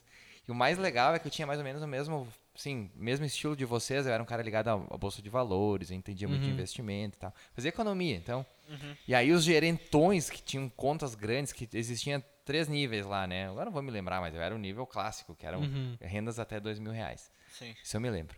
E aí, mas os gerentões que eram rendas acima de 5, 10 mil reais me chamavam para falar de investimentos com os, Caraca. com os caras. Pelo- E aí eu fiquei um ano no banco. Fiquei um ano no banco. E, e aí eu saí, porque eu nunca tive medo de desafio, né? Eu não fui saído, eu, fui, eu saí, pedi para sair porque eu ia abrir uma corretora de ações. Caraca, uma corretora. Que é distribuidora, né? Que se diz Sim, distribuidora sim, de ações. Cara, distribuidora. mas era, eu fui um precursor aqui em Caxias do Sul, eu dava curso. Hoje em dia é muito normal, hoje em dia tem milhões de Sim, investidores. na- internet. é, né? naquela época. Não, até já era. Existia o pregão eletrônico já, não O programa era, já era é, eletrônico, não era mais eletrônico. ao. É, na mas, por exemplo, bancada. e eu comecei a negociar opções put, cara. Na época. Sério? Sério, eu- Nossa, eu- que fase. Hoje, por exemplo, deve ter uma liquidez absurda, né? Sim, tá maluco. Na época, gurizada, tinha put que não tinha negociação. Tinha put, tipo, de estar no book, assim, de ter três ofertas e três compra. Era um negócio absurdo, assim. É, é, parece mentira, mas era. Então eu fui muito precursor nisso. Tudo na sua vida parece mentira. tudo na vida. é, cara, a minha vida ela é muito louca, né? Muito louca. e aí, o que, que aconteceu? Eu abri essa corretora, enfim, quebrei, teve a crise de 2008 ali, me fudi. Qual que era o nome, lembra? X, é, é, era, XP. Não, Eu TH achei que ia meter essa, mano. é que, é que a primeira que eu investi era na XP, né? Mas era TH Investimentos. Mas TH era Investimentos. linkado ao Banrisul. Foi um período bem, bem louco da minha vida, assim, porque, cara, bolsa de valores, pra, quando tu investe o teu dinheiro já é louco, quando tu investe o dos outros é mais Da- louco ainda, né? Piorou. Piorou. É, e aí a minha qualidade de vida ali piorou muito, porque ah, fecha o Brasil, abre a Europa, abre a Europa, fecha o, o Japão, abre o Japão. Então tu. Cara, eu peguei tsunami, que Uhum, tava posicionado, então lá. Então, é, aquilo ali começou a me cansar muito. Até que eu cheguei numa fase que eu disse que, pá, não queria mais, voltei pra ficar com meu pai. Um tempo. Daí, pá, não dava mais, me sentia muito mal. Eu me sentia com um potencial muito grande e eu cortava couro na época. Meu pai tinha jaquetas de couro, eu cortava as Sim. jaquetas de couro. Mas aí eu já tinha uma idade maior, assim, eu já tinha muita experiência de Já vida. era grandinho, né? Hã? Já era grandinho. Já, Já eu era tinha tido outros negócios. Ah, não, eu até tô, eu até tô, eu tô me antecipando. Eu tive, inclusive, no meio desse tempo, nós fizemos uma coisa que vendia cursos em DVD na internet. pra Cursos em DVD, sério? Valores, é. Caraca, eu ganhei que dinheiro lá. Depois vendi, dois meses depois quebrou. Olha, coitado do Jonathan que me cobrou, no fim se, me comprou, no fim se ferrou. Tive uma construtora de ações, uma construtora, De construí 13 edifícios? sobrados. Cara, eu entreguei o último sobrado, foi uns, uns três meses antes da Kiss, eu acho, que teve a questão da boate 2008 Kiss. ali, é, no caso? É, não, da Kiss. Ah, da Kiss, eu ouvi da crise. Não, da Kiss, da Kiss. A boate Kiss. Não me lembro que ano que foi, acho que foi 2016, 2000. acho que foi. Não, Não não, foi, foi, pô? 2013, procura aí, tu vai ver que foi antes. Pô, eu não consigo procurar. É. Mas é que eu lembro, daí eu tô assimilando, eu penso. Tu era uma é, criança, né? É. Quando isso aconteceu. É. E aí foi, foi. E aí eu tive isso também, e depois eu voltei a trabalhar com meu pai, porque não deu nada certo. E aí foi uma das decepções da minha vida. Olha, e aí eu sou. uma- Minha mãe me ensinava uma coisa que ela dizia sempre que Deus sempre conspira para todos que nele creem, né? E eu aprendi, implantei isso na minha vida, e minha vida melhorou muito depois disso. E Deus sempre conspira para todos que nele creem. E aí, olha o que, que é a vida. Aí eu fui chamado de volta ao banco. Tinha o meu primo de segundo grau que trabalhava lá, Bruno Bedin, que não é o Bruno que eu te falei. Tem dois Bruno Bedin. Tem dois. Um de primeiro, um de segundo grau. O segundo grau eu estudei no colégio, inclusive ele trabalhava lá, ele trabalhava com um negócio de financiamento de veículos. Ah, o Santander tinha uma financeira de veículos e ele trabalhava lá. E ele me chamou, e o Daniel, não o mesmo Daniel, um outro Daniel que me conhecia da época, que era chefe dele, já sabia que eu era Sim, já tinha esforçado e tal. experiência tal. Me contratou de manhã. Eu disse, ah, show de bola, cara. Feliz, esse salário era bom e tal. De tarde ele me demitiu. Hum? Porque existe um acordo, não vou me lembrar se é o da Basileia, eu acho que é, tá? Que tu não pode ter parente de até terceiro grau na mesma agência. Na mesma Ah, agência. É, tá. ele disse, cara, eu não tenho o que fazer. E realmente a, a financeira era só na agência, naquela ali. Não existia outra agência para ele outra. colocar. Então não tinha o que ele fazer. Uhum. Cara, foi uma paulada. Eu me lembro que eu subi, quando ele me demitiu, eu botei a mão assim, me abaixei, assim, lá na casa do meu pai e da minha mãe. Minha mãe me dizia, calma, filho, calma. E aí, o que aconteceu? Eu tentei, aí eu fui atrás de um emprego. Foi a vez que eu fui atrás de emprego. E tu vê como que é legal experiências de vida, né? Pra tu dar valor ao que tu tem, tu tem que não ter Tu título. tem que. Uhum. É, e aí, eu, pá, daí eu fui conseguir um emprego no Itaú, cara No Itaú. no Itaú e o cara me disse assim, nós tava fazendo a seleção, assim, o cara me chamou de lado, o cara que tava selecionando que era pra caixa, ele disse, cara, essa vaga aqui não é pra ti, né? Tu já foi gerente, tu, tu se expressa bem, tu, Sim. é, tu- diferenciado, ele me disse, eu disse, ah, cara, mas eu quero. Não, eu disse, tudo bem. Tu quer, tu quer. quer, né? Vai estar contratado, né? Mas beleza. Nesse meio tempo, é, o meu irmão era representante comercial. Ele me disse, ó, mano, eu vou entregar... Do mesmo banco? Não, representante comercial. Ele Ah, tá. trabalhava da Marisol, Ah, Marisol, tá. que é proprietária da Leric Tigor, enfim. E aí ele me ele me disse, mano, eu vou a, a pasta da Mineral, que a gente dizia, né, a mala da Mineral, que era uma marca que existia hoje nem existe mais, vai estar disponível.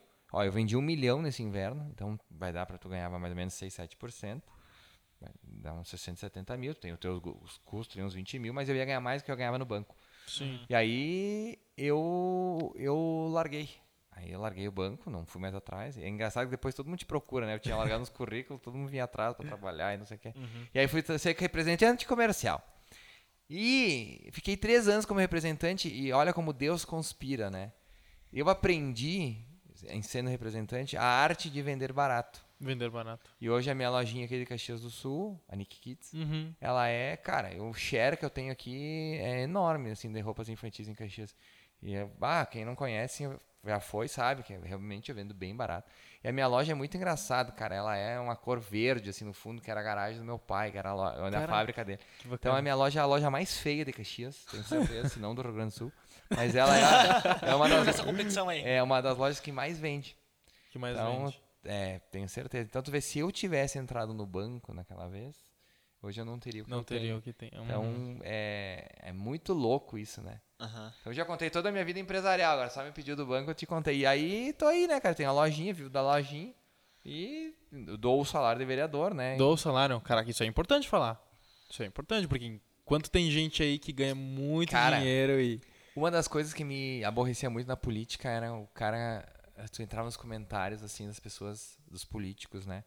E tu via vários, assim, mamador, mamador, sanguessuga, mamador. E eu dizia, não, eu não quero entrar pra ser isso, né? E, e aí. Ah, até deixa eu contar como eu entrei na política, né? Para as Sim, pessoas por favor, por entenderem. favor. Eu, ia, eu ia esperar tu parar. É, Obrigado. senão não, não tem, né? Eu sempre gostei muito de política. Eu brigava com meu pai, pra- eu sempre odiei o PT.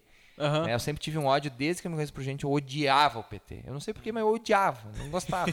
Era aqueles negócios natural, né? Tipo, o amor pela tua mulher e o Natural. ódio pelo É, PT. Natural. O- e o ódio genuíno mesmo, infantil pelo PT. Eu me lembro que quando o Lula ganhou em 2002, eu estava em Antônio Prado, que tomou posse, e eu tava lá com meu amigo Eloy, o Bico, né? Sem o bico. Eu tava pra gente, cara, cu e calça, assim. Ah, e aí eu me lembro dele tomando posse, eu arrasado, assim, cara. Na época que o PT tava começando a subir. Nem sabia porque eu não gostava, mas eu não gostava. E eu sempre me lembro de do meu pai, por exemplo, eu pedi pra ele me levar em carreatas, bem novinho. E aí, quando eu tinha ali 16 anos, essa Profelane que eu falei pra vocês Sim, antes, sim. era uma loira bonita, Uhum. assim, né? Bem, muito querida, muito, muito legal, uma pessoa ímpar. E aí ela me filiou no PSDB. porque na- PSDB. Porque naquela época o PSDB era a oposição A opo- ao PT. Então era o Nossa. que existia. É, pra vocês verem como é que eu sou antigo. Nossa. E aí, tá, e aí, beleza e tal. E aí fomos, fomos numa reunião, ela me convidou pra uma reunião, eu muito jovem ainda. Fui na reunião e a Ieda tinha ganho. Ieda Cruz, que pra mim foi a melhor governadora que o Rio Grande do Sul teve nos últimos 100 anos, eu vou dizer. Caraca. Não teve outra. E saiu como errada da história mais uma vez. E aí, é, eu fui nessa reunião aqui na Câmara. Eu acho que era numa sala que nem existe mais, que depois eles mudaram lá em cima. Tornaram como sendo é, gabinetes. Porque eu Gabinete. tenho a lembrança da sala, mas ela não existe Mas mais. ela não existe. Então eu só posso imaginar que ela, né?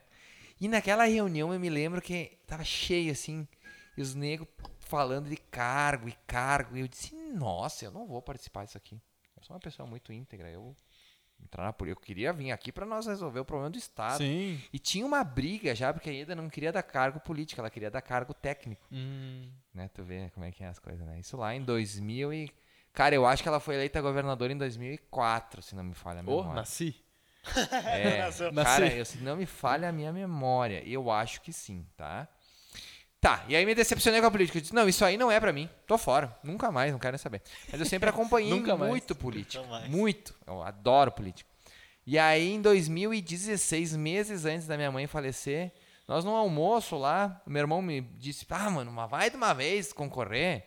Tu gosta tanto, tá sempre me incomodando, né? Sim, Eu te sim. dou, acho que ele falou 300, 400 pila pra te ajudar na campanha. Eu disse, ó, Ó, Caraca. a minha mãe, mas nem pensar. Mas nem vão, vão te judiar, filho. Tu é muito bom coração e não sei o que. Tua mãe era bem colona também? Sim, Sim. minha mãe era, veio da colônia, veio do 40. Pô, ela era a colônia. É, minha Era mãe a colônia. É.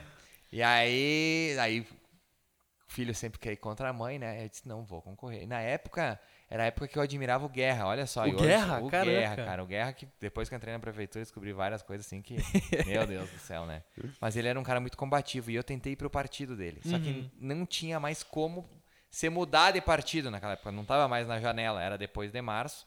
E aí eu fui falar com quem era do PSDB. Eu pesquisei e era a Paula Iores, que hoje é vice-prefeita. Olha, os Ela me recebeu lá na SIC. Me recebeu lá. SIC, isso. E tomamos um café. Eu nem tomei café porque eu não tomo café, enfim. Caraca, alguém na Terra que não toma Não, café também. detesto café, Obrigado. cara. Pô, é que eu amo café e Obrigado. ele não Não, gosta. não é gosto de café. Obrigado. E, e é complicado, né? Porque a política tu sempre oferece um café. né? Sim, sim. Caraca, É. cara. E aí, inclusive no meu gabinete não tem café, cortei. E aí- Não tem nenhum chazinho? Nada, porque era o público que pagava, né? Ah, Aí daí E aí fomos lá, e daí acabei, acabamos concorrendo, era na época que dava pra fazer alianças políticas, né? aliança. Então nós estava aliado com outros três partidos. Eu sabia que minha chance era diminuta, enfim, era Uhum. complicado, né? No PSDB nós íamos concorrer em quatro. Era um rapaz que eu não me lembro o nome. era- vereador, isso pra aí. vereador. Tá. Tinha o Ceará, que saiu do PSDB, a Paula Iores e eu. E aí concorri, fiz a campanha, minha mãe faleceu no meio da campanha, então bem complicado pra mim e tal. E aí fiz 1181 votos. Foi uma eleição, foi uma votação assim extraordinária, cara. Sim. Cara, primeira, primeira vez, né? Tem quinquagésimo, aham, e segundo suplente. Uma coisa realmente. Cara, impressionante, porque eu tinha gas- gasto 3 mil reais em campanha. Uma coisa que. Zero. Sim, Né? Uma não é campanha nada. miserável. As redes sociais em 2016, por mais que vocês não acreditem, não era a potência que é hoje. Não, com certeza. Era bem Não, diferente, com né? E Não existia o WhatsApp, por exemplo, em 2016. Ah, não existia Uber. Caraca. É. Já- É, pra vocês Às vezes eu paro pra pensar como é que era o mundo antes do Uber, antes do WhatsApp. É, cara, muito louco. E aí concorri depois, da, daí beleza. Aí não me elegi, mas a mosquinha azul me picou, eu gostei. Aí, só que eu era um liberal no meio de sociais-democratas, né? Nossa, nossa, destruído. E eu já era um liberal nato, assim. E aí eu descobri o novo no meio da campanha. Eu disse, não, Uhum. quando acabar, me O manda, Partido né? Novo, né? Partido Novo. novo. Aí não deu outro, terminou, abri mão da suplência e fui pro novo. E O aí que eu... te chamou a atenção no novo? O assim? liberalismo. É o liberalismo, estatuto, defesa de valores e princípios, que depois, no fim, é... enfim. Enfim, pode a gente. É, Relaxa que a gente vai chegar lá. É. E aí, 18, concorri a deputado federal, cara. E eu me lembro a primeira vez que eu vi o Marcel Van Hatten, né? Era um, lá em Porto Alegre, ele tava ainda pra vir ou não pro novo. E eu, nossa, fã total do Marcel. E essa é uma das coisas que me fez bem na política, né? Que eu trouxe de bom. Hoje eu sou amigo, ele teve no meu casamento. A gente se fala Caraca. quase diariamente. Falei com ele hoje, a gente fala quase diariamente. Sim. E o cara é o cara mais votado do Rio Grande do Sul, um dos melhores. Eu Uhum. acho que é o futuro presidente do Brasil. Então é um amigo, né? E ele veio pro novo. Bah, quando ele veio, nossa, daí minha vida. Só que no mesmo tempo que ele era muito bom pra mim, ele era muito ruim politicamente, porque disputar voto com ele é muito complicado. É muito- Eu Aham. queria votar nele, né? Só que ele é um cara assim, numa uma correta, assim, ele é correto meridianamente, assim, né? Ele pra me ajudar, ele tinha simpatizado comigo, ele nem botou comitê em Caxias. Caraca. E aí o meu comitê, ele me mandou uma mensagem, disse, pá, Marcon, tem uns caras que querem meu material, vou mandar pro teu comitê. E aí eles vão lá pegar. Disse, não tem problema, cara, manda aí. Então o comitê dele era meu, o meu comitê era o Sim. comitê dele. né? Porque eu queria que ele se elegesse, eu sabia que a minha chance de eleição era... Eu tava me projetando pra eleição do ano passado, 2020. Tudo é uma construção na vida, né? Que nem vocês estão começando agora o podcast, espero que daqui a um ano vocês olhem pra trás e vocês digam, porra, olha só, né? Sim. Tinha, vocês me falaram que tinha 200, 300 visualizações, agora a gente tá tendo 10, 15 mil. Caraca. É assim que a vida é, É, sim, construída, é. Não, né? realmente, realmente. E aí eu fiz 11.003 votos, cara. Uma votação extraordinária. Eu só não sou deputado federal hoje porque Pompeu de Matos colocou uma medida que impedia que eleitores com 10, menos de 10% do quociente eleitoral fossem eleitos.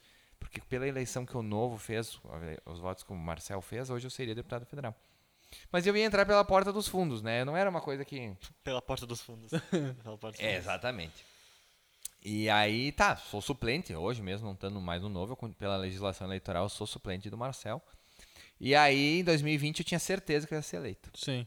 Tinha certeza, porque minhas redes sociais já haviam tido um boom muito grande, eu tive vídeos muito, muito Virais, assim, fortes, bem muito legais. uhum. Vídeos assim, cara, vídeo de 50, 60 mil visualizações, uma coisa realmente Caraca.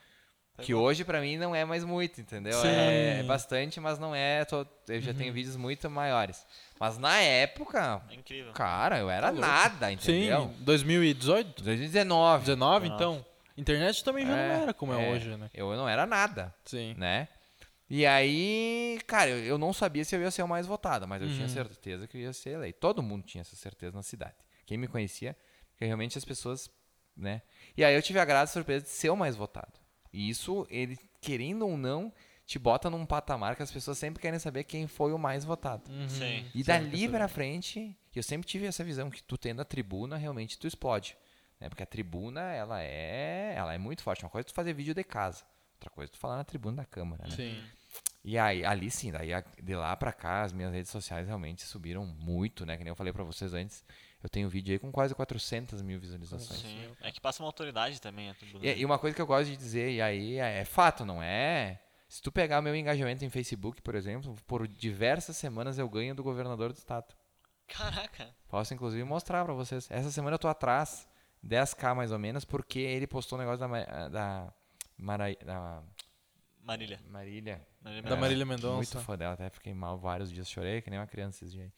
E ele postou e eu não postei nada, porque eu não gosto de misturar as coisas. Então ele ganhou um engajamento alto. Ganhou, mas se né? tira aquilo lá, eu tô na frente. Pode crer. Então, por exemplo, o meu engajamento hoje, hoje que eu olhei, eu tô, o Marcel tava com 130 e poucos mil.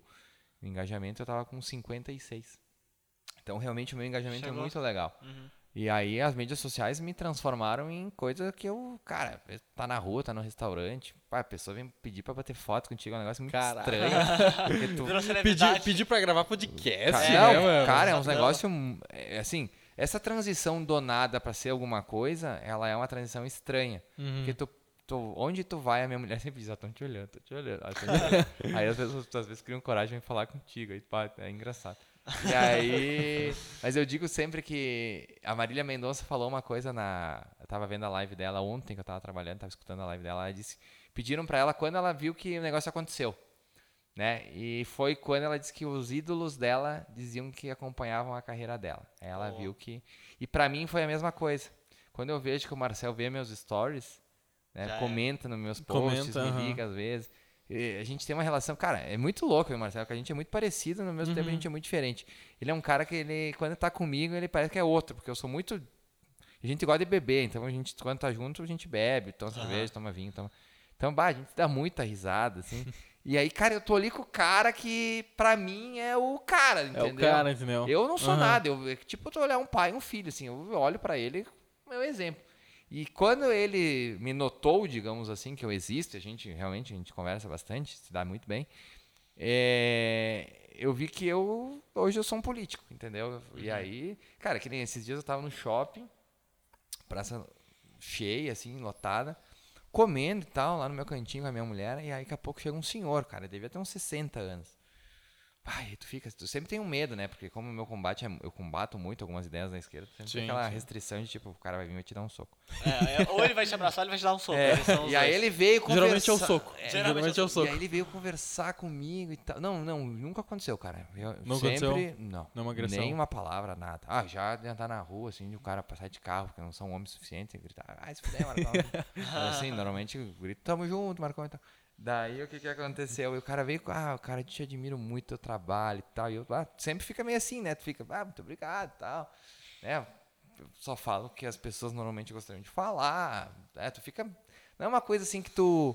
é, Tu, tu, tu fica meio sem jeito. E aí, ah, daí, tá, eu comendo, né, cara? Beleza. Tá metendo uma massa pra dentro, tá ligado? E o cara não era McDonald's, cara. Não Mac- era. Patrocinador aqui do podcast, inclusive. Era o quarto. Não era pra falar, mas pô. Ah, entreguei de novo. pô, E aí o cara disse, tá, daí o cara falou, eu, eu vi que ele tava meio assim, sem jeito, né? Aquele dia foi engraçado. Eu disse, pá, cara, tu não te importa, eu vou bater uma foto contigo. Eu disse, não, cara, não tem problema. Aí eu no meio da praça, assim, tá, o cara lá batendo selfie, todo felizão. assim. cara, e, com alface no dente, cara, é, e aí tu vê- e aí no teu mundo que tu, cara, nem falei pra vocês, eu sou uma pessoa, quem me conhece sabe, a minha humildade, ela é Sim. é estranho, porque tu continua sendo o mesmo. Isso é uma das coisas que até a Marília falou também, ela tava dizendo, ela deu uma entrevista pro Danilo Gentili que eu vi, e ela dizia assim, eu tenho medo de a fama me tornar o que eu não sou, né? E, e ela não se tornou, né? Ela tinha 22 anos nessa entrevista, ela faleceu com 26. E eu cara, eu tento me cuidar ao máximo, assim, porque realmente muda um pouco a tua vida. Né? Tu vai nos locais, as pessoas te reconhecem. Te reconhe- Nossa. A maioria das pessoas te reconhece. Pô, isso é um sentimento que deve ser estranho. Pô, as pessoas saber o teu nome e tu não saber quem elas são. Ah, isso é horrível, cara. Eu já sou ruim de nome, né? E às vezes as pessoas realmente te chamam. E aí isso é muito engraçado. Eu consigo diferenciar quem é conhecido meu porque me chama de Maurício. Ah, né? quem não é Marcon? Marcon pra mim é meu pai, né? Ah, É, tá. Não sou eu. Então Sim. eu tive que. Essa é uma outra coisa que o Marcel entra. Que existe um deputado federal que é Marcon. Ele é do Uhum. PT. Ele é da, do Sem Terra, né? Ele representa esses movimentos Caraca, é o oposto. opostos. E logo que eu conheci. Completamente. É, Com o completamente. mesmo nome. E logo, a gente não é parente, né? Logo que eu conheci o Marcel, ele. É, na quarta, quinta vez que nós conversávamos, já tava se dando bem, assim. Não sei se não é na terceira vez. Ele disse, pá, mas Marcel, o que que tu acha, né? Precisava de um nome pra campanha. Porque Uhum. Maurício Marcon não é um nome. Tu tem que facilitar as coisas, né? Então. Sim, Tipo, tem que Marcel. facilitar, deixar o mais claro É, possível. tipo, Lula, Bolsonaro. Uhum. Tem que É deixar muito mais fácil, né? Dificilmente tu vai botar um, um nome composto, né? É, não agrega. Daí eu disse, pá, mas Marcel, mas Marcon tem a questão do, do, do Marcon. Do Marcon. Ele me olhou e me disse, eu disse, o que que eu faço, né? Ele disse, limpa o teu nome. É, eu achei, cara, eu nunca me esqueci, até contei isso pra ele esses dias. Eu disse, lembra? Ele disse, Mário, nem lembrar, Marcon. Eu disse, é. Foi falou marcante pra ti. Foi muito marcante pra mim. E aí eu comecei a usar o Marcon mesmo. E aí, é, nem me lembro onde é que nós tava. Pô, Tava na campanha de então, 2020. Campanha de Isso, aí eu concorri para em 2020, nós tinha 10 candidatos, nossa nominata era bem pequena. E eu queria muito me eleger com outra pessoa, né? Porque eu, Uhum. eu tinha- eu queria me eleger com três, na realidade, pra ter força lá dentro. E aí elegi o Scalco, ajudei a eleger o Scalco. Ajudei numa forma de, tipo, nos elegemos, né? Sim, Sim. junto, a E- somatória, né? Isso, somatória. E aí, e aí foi, cara. E aí o novo começou a, a- Até o pessoal do novo não gosta que eu fale muito do novo, mas eu, né, falo. Falo a verdade. As pessoas do novo são muito boas, Uhum. mas a direção do novo era muito ruim. Né? E aí criaram todo um processo seletivo lá pro processo seletivo pro Amoedo, que todo mundo sabia que era falso. E eu tenho as minhas lives de domingo e veio uma pergunta sobre o tal do processo seletivo e eu não tenho papas na língua, né, cara? Eu Fala mesmo. Fala. eu entrei na política para ser transparente, Sim. né?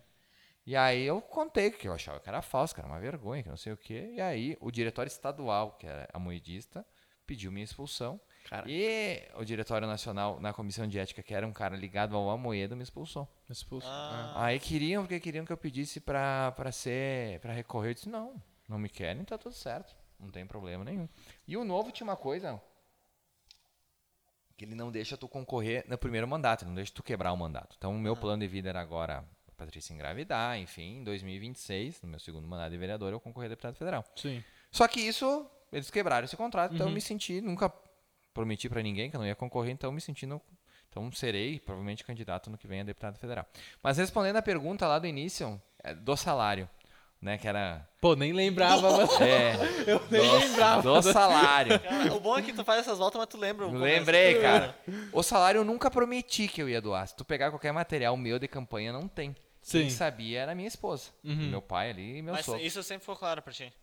Não, cara, é, as pessoas elas não queriam que eu doasse, elas achavam que era muito ruim. Sim. né? E eu, a primeira pessoa que eu convenci foi minha esposa, e única, né? A minha esposa é a única. pessoa, porque as pessoas não entendem isso, né? Aham. Eu disse, não, mas eu não quero ser, pelo menos nesse primeiro mandato, eu não quero ser taxado de sanguessuga.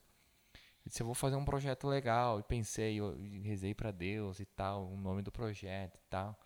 E foi, foi, foi, aí me veio ir além, porque tu, Ir além. porque tu tá indo além do que as pessoas esperam, Sim. né? Aham. Ir além. E hoje a gente já doei praticamente 70 mil reais Caraca. Para 20 instituições de 20 Caxias do Sul. Já comprei comida. Já vi as postagens. Já fiz, Já ah, vi, cara, já já fiz de tudo, assim. Foi em asilo, foi... E aí tu ganha muito mais do que tu, tu, tu dá, né? Uhum. E, e aí... Ai, aí esse negócio é um negócio que incomoda muito a esquerda, né? Porque eu sou o maior socialista da Câmara, né? Uhum. Eu sou o único que doa, né? O salário. eles acreditam que tu tem que dividir os bens, mas os deles... Nem, eles, eles, não, dividem, né? Não, né? não. E aí, se eu, eu tenho o meu compadre esse Anderson que eu citei antes, que eu sou o maior socialista da Câmara, que eu sou o único que dou o salário.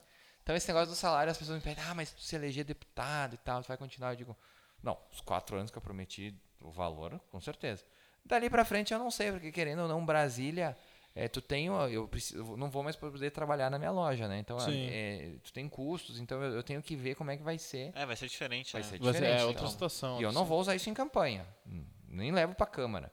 É uma coisa minha, o salário é meu, eu faço o que eu quero, eu, eu gosto. Sim, sim. É, É, da tua te- pessoa, né? Não, tu não vai querer vantagem sobre É, isso. Não, não vou, me, não vou te dizer que não me faz falta, porque assim, ó, eu moro de aluguel, por exemplo, poderia, poderia Uhum. comprar um apartamento nesse meio tempo, Uhum. né? Uhum. Mas, cara, cara, é, eu sou, eu, que nem eu falei pra vocês, eu sou muito cristão.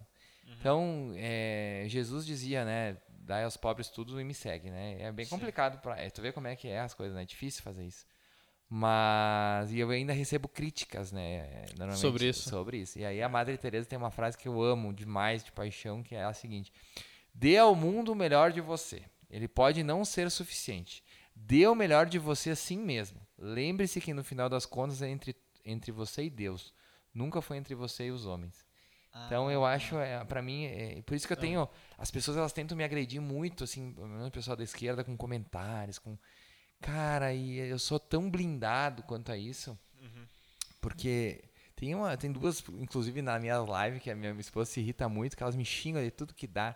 E eu dou risada delas, digo, continuem, por favor, porque isso aí gera engajamento. Já Gera você sabe, engajamento, né? é. Já A gente já gera- teve esse caso. Já né? teve caso assim. Já, Assim, já é, gera engajamento.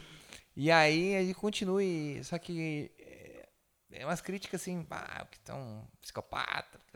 É uns negócios sem, sem, sem, É uns sem- insultos, Genocida. é uns- são uns xingamentos jogados. É, sem nexo nenhum e cara, é uma pobreza intelectual, espiritual. E minha esposa falou uma coisa que a minha mãe falava, que a boca só fala que o coração tá cheio, né? É. E, e esse é um outro lance da minha esposa, cara. Ela é muito minha mãe, cara. É Uhum. muito engraçado, assim. Ela é muito parecida. Até de maçã ela gosta. Minha mãe amava maçã. Caraca. E elas não, praticamente se conheceram uma ou duas vezes. Quando, porque elas eram do meu grupo de amigos. Elas, em os bailes, ela- minha mãe chegou a ver ela, conversar com ela.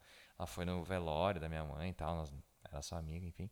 E, e aí tem muito isso. Então, é, esse amor, assim, que eu tenho pela minha esposa também vem muito dela ser muito parecida com a minha mãe, né? E eu sou muito parecido com o pai dela? Caraca. Caraca. É muito, é muito louco. É aqueles casal que tu olha e tu diz, não, eles vão ficar pra sempre. Não tem. Quem olha de fora, assim, não tem. Isso é muito legal. No mundo de hoje, é, esse negócio de tipo, ah, tá com a mulher, mas tu tem um caixinho aqui, tem um caixinho ali. É muito natural hoje isso, né? Uhum. Eu, dos meus amigos, digo assim, de cada 10, eu acho que 9, né? Se já fizeram alguma coisa. Uhum. E, cara, e, eu tenho muito isso de, tipo, sempre demonstrar muito o meu amor por ela pra não haver nenhum tipo de.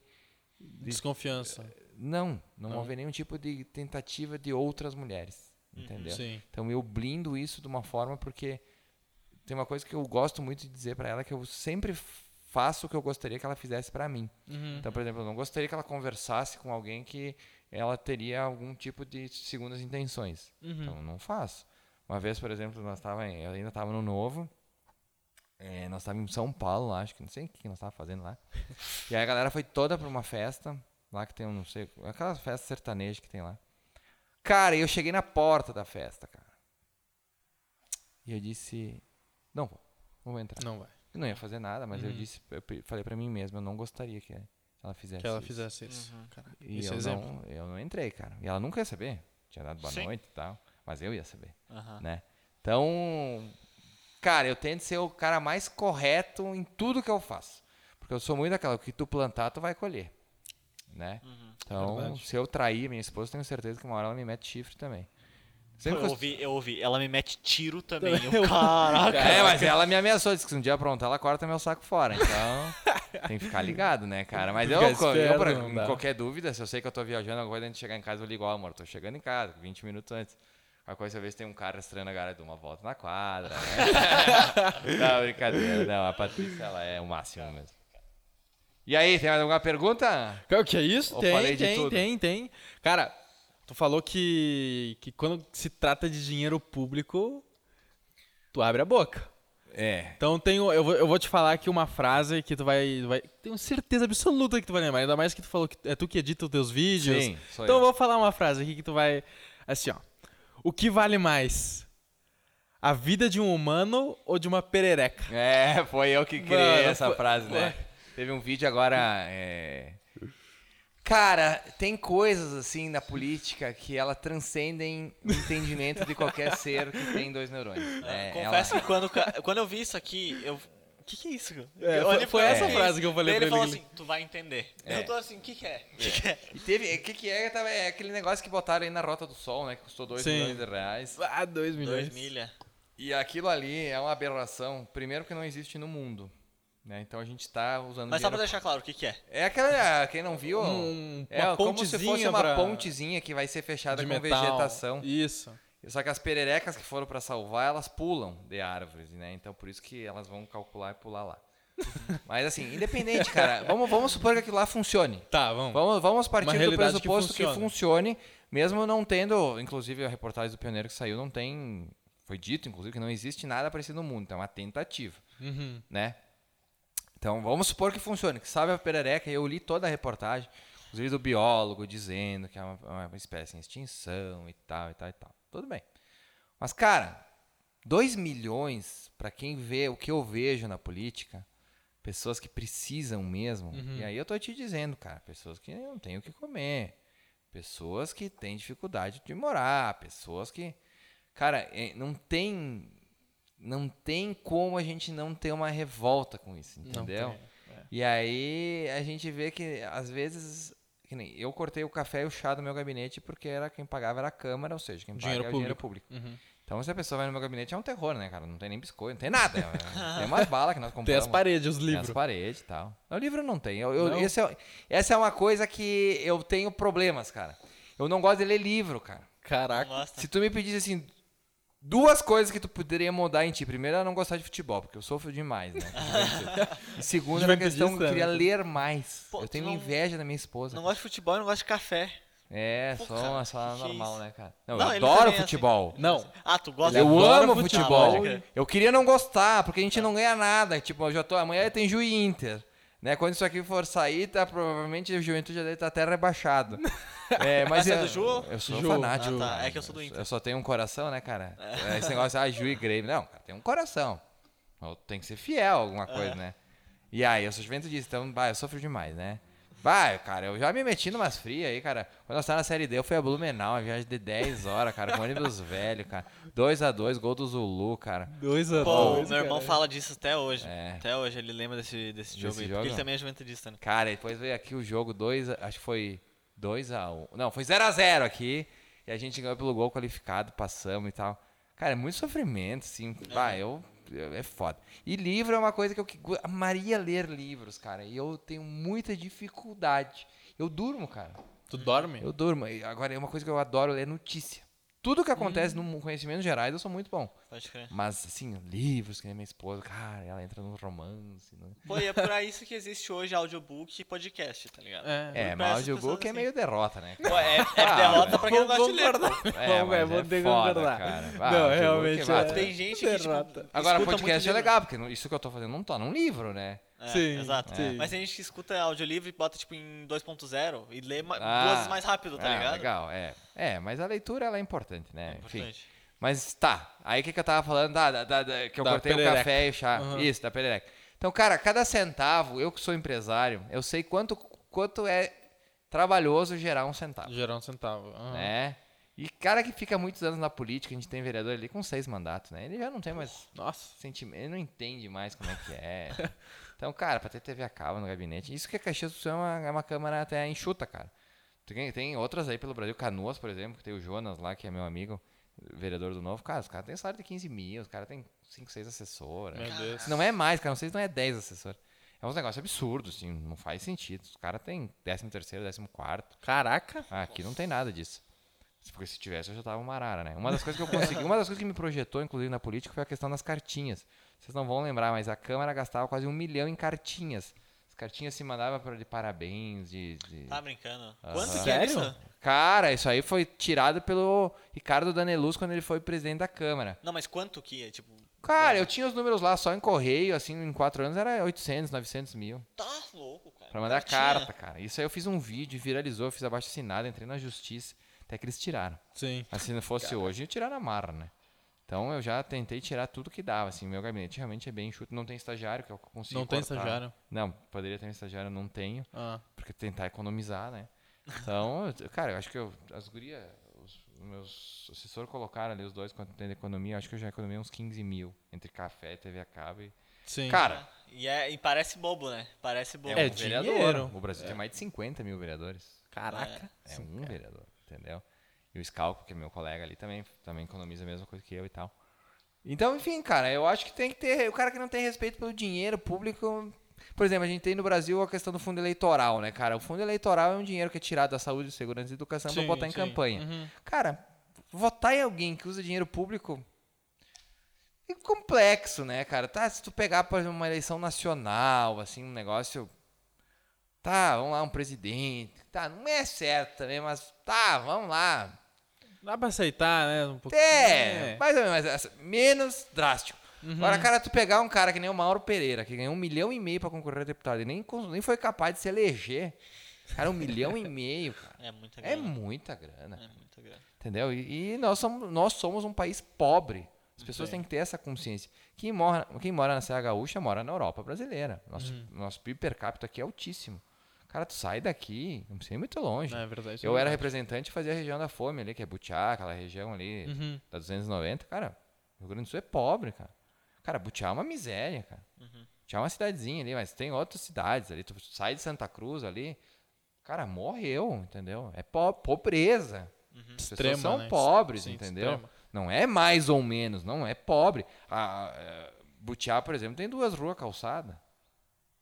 Entendeu? E, cara, a gente tá falando de um milhão e meio pra gastar em campanha política, pro cara nem for ser capaz de se eleger. Né? Então, como é que tu vai eleger uma pessoa que usou o teu dinheiro, que era pra ir pra saúde ou educação, pra se eleger? Esse E cara não vai conseguiu. votar em ti. Sim. Quer dizer, esse cara não vai fazer nada por ti. É. Esse cara vai pensar no rabo dele, entendeu? Uhum. Então, eu, tô- eu tenho essa campanha, esse objetivo de vida aí, determinar com esse fundo, né?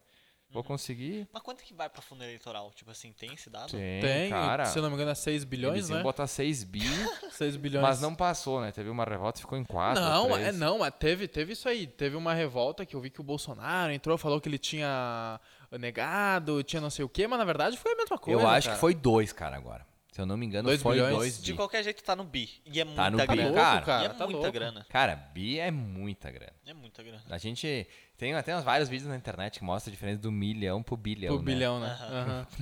Pois é, é absurdo. Cara, e aí que tá, é, esse é o problema da política, né? Muitas vezes o cara é político, ele perde a, a noção da realidade. Porque uma pessoa que tem muito dinheiro, ela anda de um carro bom, ela vai em restaurantes bons, ela dorme num lugar bom. Ela, ela não tem a noção do mundo como ele é, sim, né? sim. E- Ela tá fechada naquele Ela círculo tá fechada do no bom, né? E Brasília foi projetada para ser esse, Pra esse- ser esse, isso. lugar bom. A né? cidade foi Não sei se vocês isso. conhecem Brasília, mas Brasília Sim. conhece? Nunca fui até lá. Não? Não, então mas não. eu já, já estudei muito sobre Tá, Brasília é, tem o plano piloto, que é um avião, né? lá. Sim, ó, Sim. avião. É um avião. E, e lá onde ficam os ministérios, enfim, a política, o Congresso, Uhum. o Supremo, é muito longe até das cidades satélites que tem. Que as cidades satélites foram construídas por pessoas que foram construir Brasília, né? Sim, sim. Então, o povo que. Quem trabalha em Brasília, que é, por exemplo, se eu for eleito deputado um dia, eu vou, não vou ficar nas cidades satélites, que são às vezes 30, 40, 50 quilômetros do centro Do lá. centro. Caraca, Então, é esse negócio de se tivesse Brasília fosse no meio de São Paulo, por exemplo, o poder, a revolta da população seria muito diferente do que ela consegue se manifestar em Brasília. Uhum. Então aquilo já foi projetado para que essas pessoas vivessem num mundo mágico. Uhum. Até tem um vídeo meu, Mundo Mágico do PT, que tá, tá quase 200 mil visualizações. Caraca. Caraca. Que foi uma que eu contestei a Denise e tal. E aí, e aí é isso, cara. Então a gente, a internet, ela, ela deu essa, ela devolveu à população esse poder de fiscalizar. De fiscalizar. Uhum. Né? Hoje a gente tem, cara, vou dar um exemplo pra vocês aqui na lata agora.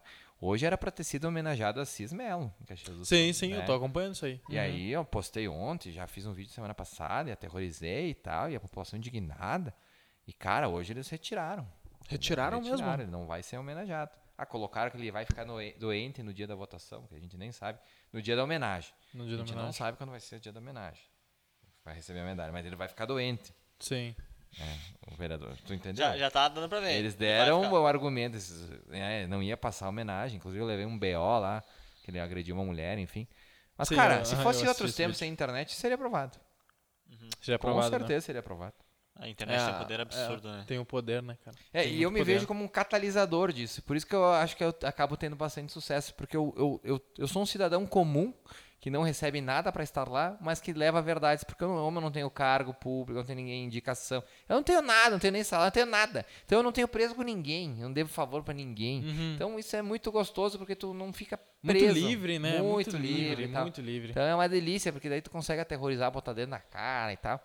E as pessoas gostam disso, né, cara? Porque tu realmente é aquilo. Né? Tu vai no sábado, eu tô de uniforme na minha loja trabalhando. Uhum. Até eu vou. É, foi. é, eu, desculpa te cortar, foi até a gente antes, eu tentei combinar contigo no final de semana.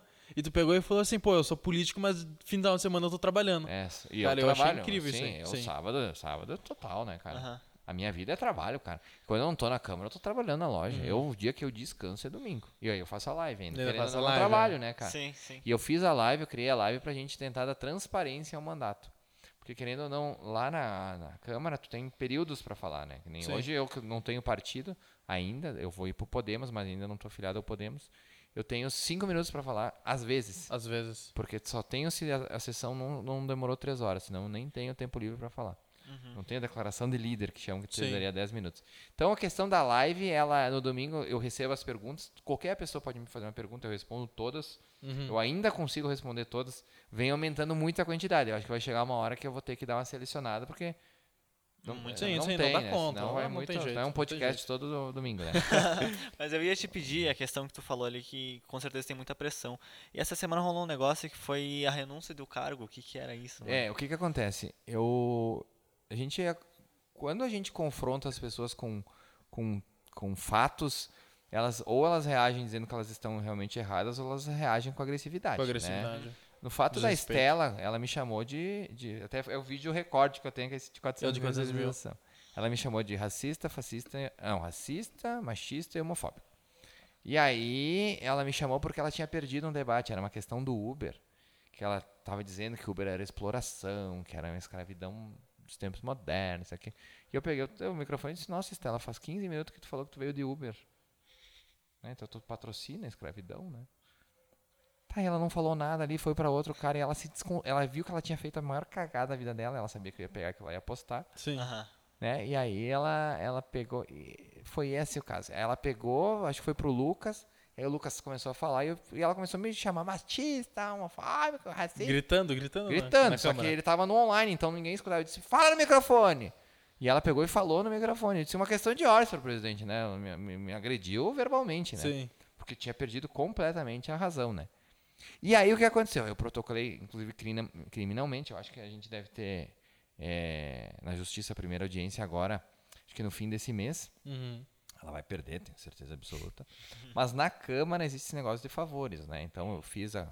Eu queria que ela perdesse o mandato, cara. O que ela fez foi gravíssimo. Ah, daí a comissão de ética deu 30 dias só de suspensão. Bah, já fiquei meio puto, né? Porque eu disse, pô, tivesse acontecido com qualquer vereador aqui, era diferente. Mas tudo bem. Se eu tivesse falado isso pra qualquer vereador, seria diferente. Beleza. Aí, tá, foi pra plenária, todo mundo assim já tava. Ela já tinha considerado que tinha perdido, porque, né? Os votos estavam tudo meio certo, aí fez uma choradeira, aí o Xuxa me agrediu, falou que eu não gostava de pobre. Umas coisas assim, cara, até hoje eu respondi pra ele, né?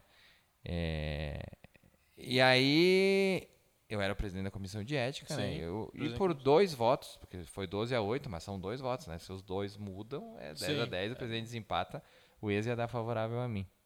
Eu acho, né? Pelo que tava mais ou menos. E aí, pessoas mudaram o voto que tinham me prometido que iam votar comigo. Uhum. E aquilo me decepcionou muito, que eram pessoas que eu considerava próximas, assim, Sim. dentro da política, né? Minha mulher sempre me dizendo, não confia em político, não faz amizade, né? Sempre a voz da razão, ela. Sempre, Sempre a né? A mulher sempre a voz da razão. E aí, cara, eu disse, cara, eu não vou participar de um circo, né? Eu não- Uhum. Cara, eu não sou um palhaço, né? Então eu vou ficar com uma comissão de ética que tudo que é passado lá é pra botar pra baixo dos panos, né? Pra botar debaixo do tapete, é pra salvar amiguinho, salvar coleguinha. Melhor não tá. Cara, melhor eu não tá. Uhum. Então eu, eu- agora tá disponível lá para os caras que votaram, por exemplo, para Estela ser absolvida, para que se manifestem e virem presidente ano que vem e continuem fazendo os relatórios é, fakes, assim, falsos, né? Qualquer coisa que aconteça, diz que não, não pode, que não dá, que arquiva e deu. Porque eu, cara, pensa, eu não ganho nada, não tenho cargo nenhum, eu, eu tenho que me desdobrar para estar entre câmara e loja. E ainda eu vou ficar fazendo papel de palhaço? Cara, quem quer fazer papel de palhaço, que faça. Não é meu caso. né? Eu sou uma pessoa séria, não vai ficar participando de um circo. Foi isso, aí renunciei. Tudo certo. Tudo certo. Show. Perfeito. Cara, até, até depois as pessoas me falaram, ah, mas tu botou renúncia, né? Achei que tinha renunciado o mandato, fiquei com medo. Sei o quê. Disse, "Ah, até me desculpa, né? É, eu, tava num, eu, tava, eu tava num ódio. Vocês não fazem ideia. Não tava triste. Sim, tá Minha sogra veio me dizer, "Ah, Raiva. tava triste, né, Maurício? Meu sogro passou mal, cara, quando eu vi que eu fiz a live, né? Daí, até a live, cara, a live deve estar em 15 mil visualizações. Acontecem umas coisas que o cara não entende às vezes. É uma live no meio da tarde, xingando. E aí eu tava bem, bem emotivo pela decepção, sabe? Sim. Que tu faz tudo, tu tenta mudar as coisas e tal, tu é agredido verbalmente, eu ainda saí como errado de lá. Então, ah, cara, eu tava muito puto, mas sério pra gente aprender, né? Uhum. Que realmente política é foda. É foda. Cara, que tu, tu falou aí bastante. Já deu pra entender como é que funciona a Câmara, como é que funciona lá dentro. Mas é difícil pra te manter uma postura liberal. Não, cara, é bem fácil. É bem fácil tu manter a postura liberal se tu tem princípios e valores imutáveis. Né? Sim, sim. Volto a dizer o que a minha mulher falou no casamento. Homem de caráter e fé inabaláveis. Então, assim, cara, eu não entro em negociata, eu não negocio meu voto, eu tô pouco me fudendo se vou perder. Por exemplo, teve um negócio que foi é, para votar uma moção de apoio ao salário mínimo dos enfermeiros. Cara, toda liberal é contra o salário mínimo. Sim, o salário sim, mínimo gera sim. desemprego. Gera né? desemprego, Isso aham, é provado, né? Mas no conhecimento geral da coisa, salário mínimo é ótimo. Porque as pessoas entendem, a maioria delas, que se o salário mínimo fosse 10 mil, tudo continuaria o mesmo Do preço. mesmo que tá, né? tudo E quanto elas é uma maravilha. ganhar 10 É, mil. sim. E é esse conto, e é nessas fraquezas que a esquerda se mantém. Né? Por isso que eles não gostam que as pessoas estudem muito, porque tu tem... Porque vai acabar descobrindo isso. Vai. Porque é a ação imediata, né? Se tu dá 10 mil reais pra uma pessoa, ela vai se achar rica. É. Só que semana que vem ela vai querer abastecer o carro, vai estar 50 mil a gasolina, Isso litro aí. gasolina. Porque as pessoas não entendem que os produtos são finitos, né? Sim, sim. Agora talvez elas entendam, né? Que se fiquem em casa, elas entenderam que a coisa não, Que a é, coisa não é fácil. mágica, né? É. É uma utopia. Não é, uma- é. Até a gente tava conversando antes, né? Que hoje faz 32 anos que o muro de Berlim caiu, né? Caiu, E as pessoas uhum. fugiram pra qual lado quando ele caiu, né? Foram pro lado opressor capitalista, né? Ninguém queria ir pro comunismo. E aí tu me pediu se é difícil ser liberal. Não, cara. E aí eu tava te contando da questão dessa votação, que é uma, uma votação bem emblemática. Eu, fui, eu acho que eu fui voto único. Uhum. Né? O Scalco estava com problema de conexão, porque ele votaria também contra, mas eu acho que eu fui voto único. E eu disse no meu discurso, eu sei que eu vou perder e tá tudo certo para mim, não vai ser aprovada a moção, eu vou receber um monte de pedrada enfermeira. Minha cunhada é enfermeira, e ela super entendeu porque eu expliquei para ela. Mas eu vou receber pedrada, vão usar isso contra mim para sempre, mas eu não posso abrir mão dos meus valores e princípios. Sim. Seria muito mais confortável para mim pegar, votar sim e morrer o assunto. E morreu o assunto. Isso aí não o herói da história. É, tu, tá, tu tá literalmente construindo a tua história, né? Porque tu tá se provando leal É. aos teus princípios. Isso, eu não posso perder, porque o dia que tu perde a coerência, meu, morreu. E tem uma história muito legal, vou contar pra vocês. Ela é uma história assim, ó, do Pompeu de Matos. Vamos voltar ao Pompeu de Matos. Cara, o Pompeu de Matos, é, ele... Não vou saber a relação, porque eu sempre erro. Ele é casado com uma prima, uma amiga do Marcelo Slaviero, uma coisa assim, tá? E eles jantaram uma vez junto. Eles têm uma proximidade, você vê uma vez a cada dois anos.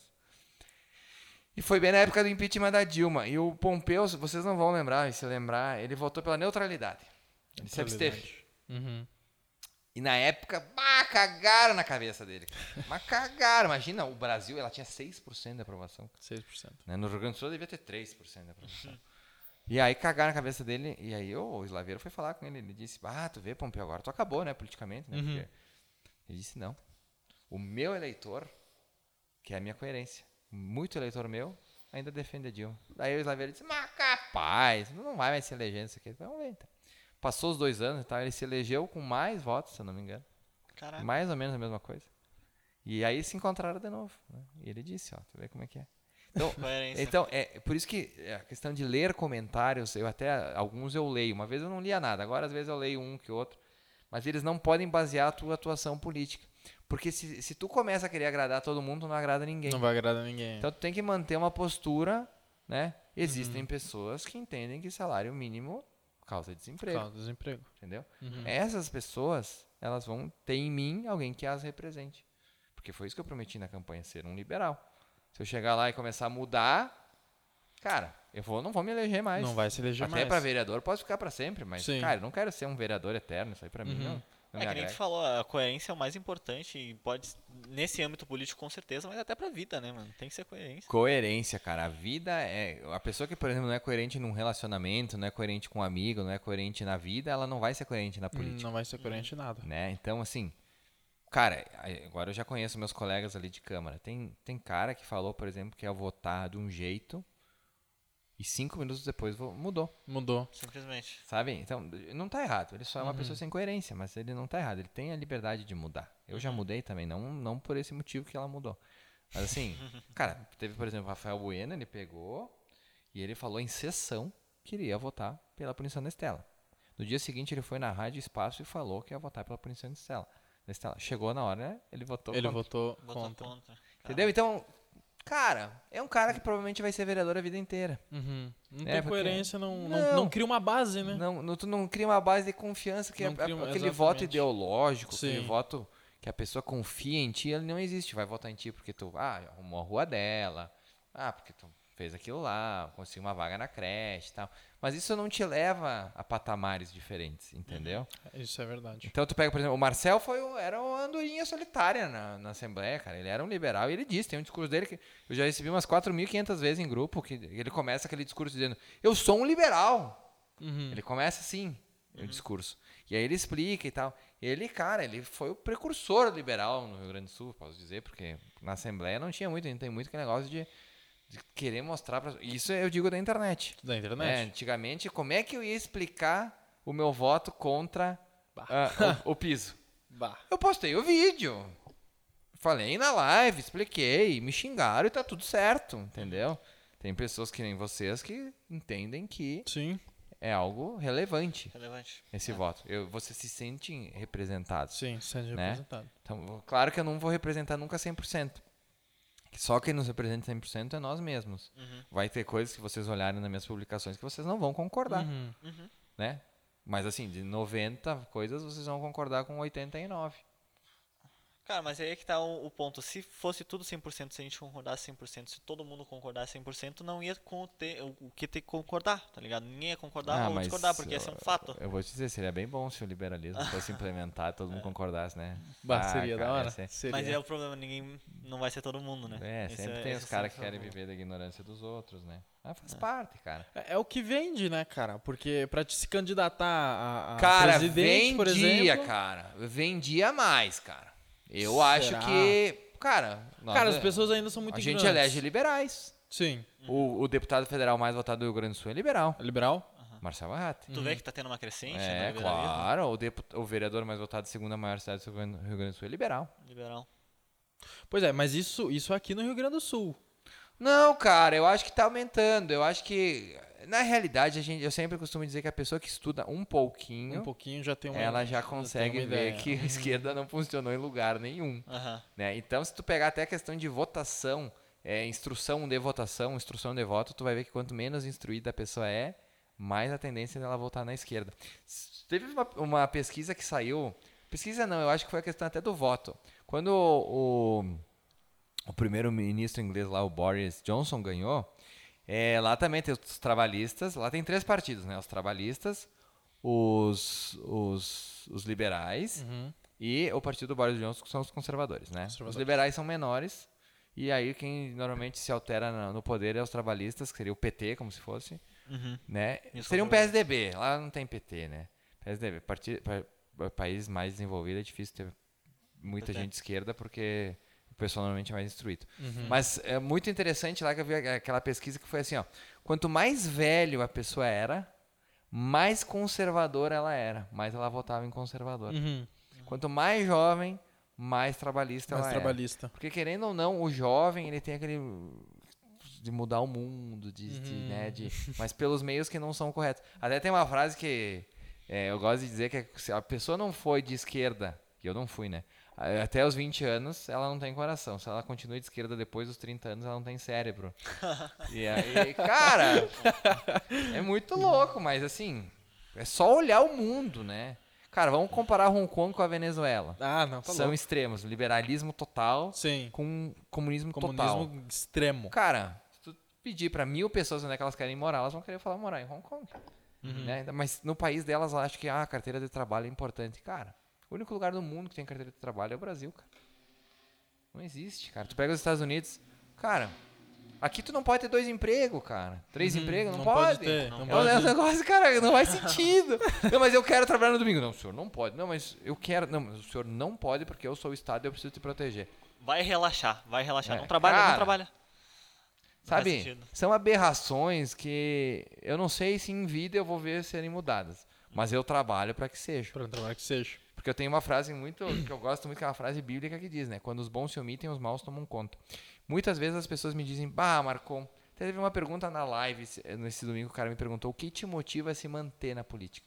E eu disse, cara, se tu deixar todas, porque a maioria das pessoas são boas. Sim. Eu tenho isso. A gente Uhum. costuma mensurar que ah, uma pessoa fez isso, ah, o ser humano é ruim. Não. A maioria das pessoas são boas. Mas as boas, elas dizem, bah, não vou me meter nisso aí, porque senão eu vou me tornar, vou ficar no meio desses jaguar aí. E aí o que acontece? Os jaguaras se candidatam. Se domina. E E os, dominam. né? e os jaguaras se elegem. E aí a gente chega numa Câmara, por exemplo, perdoa uma vereadora que agrediu um outro vereador numa palavra que sabe, num crime. Né? Coisas absurdas que acontecem lá. Por quê? Porque pessoas não tão boas, às vezes, se elegem Por, pela falta das pessoas boas, né? pelas faltas das Pela pessoas falta boas. das pessoas boas. Crer. E tu nunca pensou em momento nenhum, tipo, de desistir da política? Já, penso quase todos os dias, cara. Não já, é resposta fácil. desse brother me surpreende o tempo todo, tá ligado? já, Tipo, é difícil ser liberal? Não. Não. já. Tu já pensou em desistir? Sim. Sim. Tempo todo. Já, porque às vezes tu pensa assim, porque as coisas que acontecem na Câmara afetam a tua família. Entendeu? E quando afeta só tu, é uma situação. É uma coisa, né? Mas quando a tua, teu sogro passa mal Uhum. pelo que fizeram contigo, aí tu já começa. Ainda mais, ainda mais como tu é exposto na internet, né? Com a, Sim. tua, com a tua mulher, enfim. Tu acaba. Aí, É. Então, assim, por exemplo, o que a vereadora Estela fez contra mim foi um crime contra a minha família. Uhum. Por isso que eu, se fosse só contra mim, até eu estaria tranquilo, sabe? Se fosse uma coisa lá dentro e tal. Mas como ela, ela fez isso tomar uma proporção grande contra a minha pessoa e que afetou a minha família, o perdão que foi dado a ela, pra mim, foi uma. Foi muito inconsequente. Então, assim, Uhum. Nesses momentos eu penso em desistir. Porque, cara, para do pressuposto que eu não ganho nada. Eu pago pra trabalhar. Porque eu e meu irmão, a gente tem um negócio lá que a gente ganha conforme a gente está na loja. Eu estou menos na loja que ele. Então eu ganho, eu pago literalmente pra trabalhar. Uhum. E aí tu tem que ver teu sogro passar mal, tua mulher ficar triste, essas coisas. Cara, mas daí eu penso, poxa, se eu sair daqui é tudo que eles querem. É. Né? Então, assim, cara, eu não vou te dizer que eu vou ficar nisso pra sempre. Eu tenho um pré-acordo com a minha esposa que se eu não me eleger ano que vem, eu não concorra mais. Uhum. Então, porque eu vou me dedicar à minha loja e tal. Mas assim, cara, não, não dá pra dizer nunca, né? As pessoas muitas me dizem, ah, tu tem que ser É prefeito uma de palavra Caxias." muito forte, né? É, eu já disse nunca uma vez, né? Em 2016, quando eu concorri lá da IEDA, lá que eu falei pra vocês. Sim. É, a questão de prefeito, né? Ah, muita gente quer que eu seja prefeito, porque as pessoas entendem que o executivo é mágico.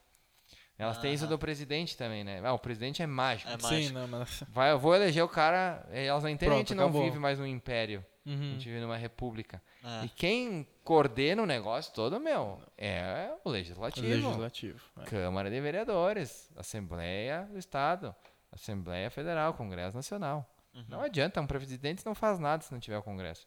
Por isso que eu defendo tanto o modelo dos sete países mais desenvolvidos do mundo, seis são um modelo de primeiro-ministro, né? São, Não são um modelo presidencialista. Porque quando tu Presidencialista. perde o apoio no- no- na Câmara, lá, que nem na Inglaterra, na Câmara dos Comuns, lá, tu, tu tá fora, né? Tá fora. Não, precisa, não tem como tu comprar daí os deputados, como acontece aqui.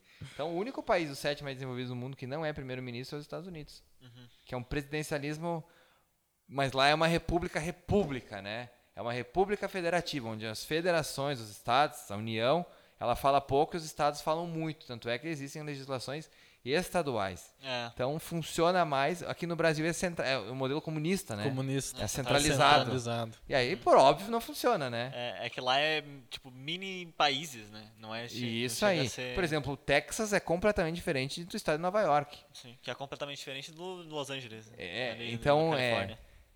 Cara, e aí lá talvez dê certo porque é uma república federativa. Aqui nós somos uma república federativa só no nome. Nós somos um, um comunismo, um poder central. Só que em vez do presidente mandar é o Congresso que É o manda. Congresso. né? E uma coisa que eu costumo dizer, as pessoas dizem pra mim, não, o problema é a esquerda. Não, o problema é o centro. O problema é o centro que se vende e deixa a esquerda crescer. Porque a esquerda ela é pequena. Se tu pegar, por exemplo, Caxias do Sul, nós temos vereadores de esquerda. um do PCdoB, três do PT e um, assim, que é o Zé D'Ambros, que seria do, do PSB, que ele é de Uhum. esquerda. Os outros dois do, do, do, do PSB são mais de centro. De direita nós temos Bortola, o Bressan, eu, o Fantinel e o Daneluz.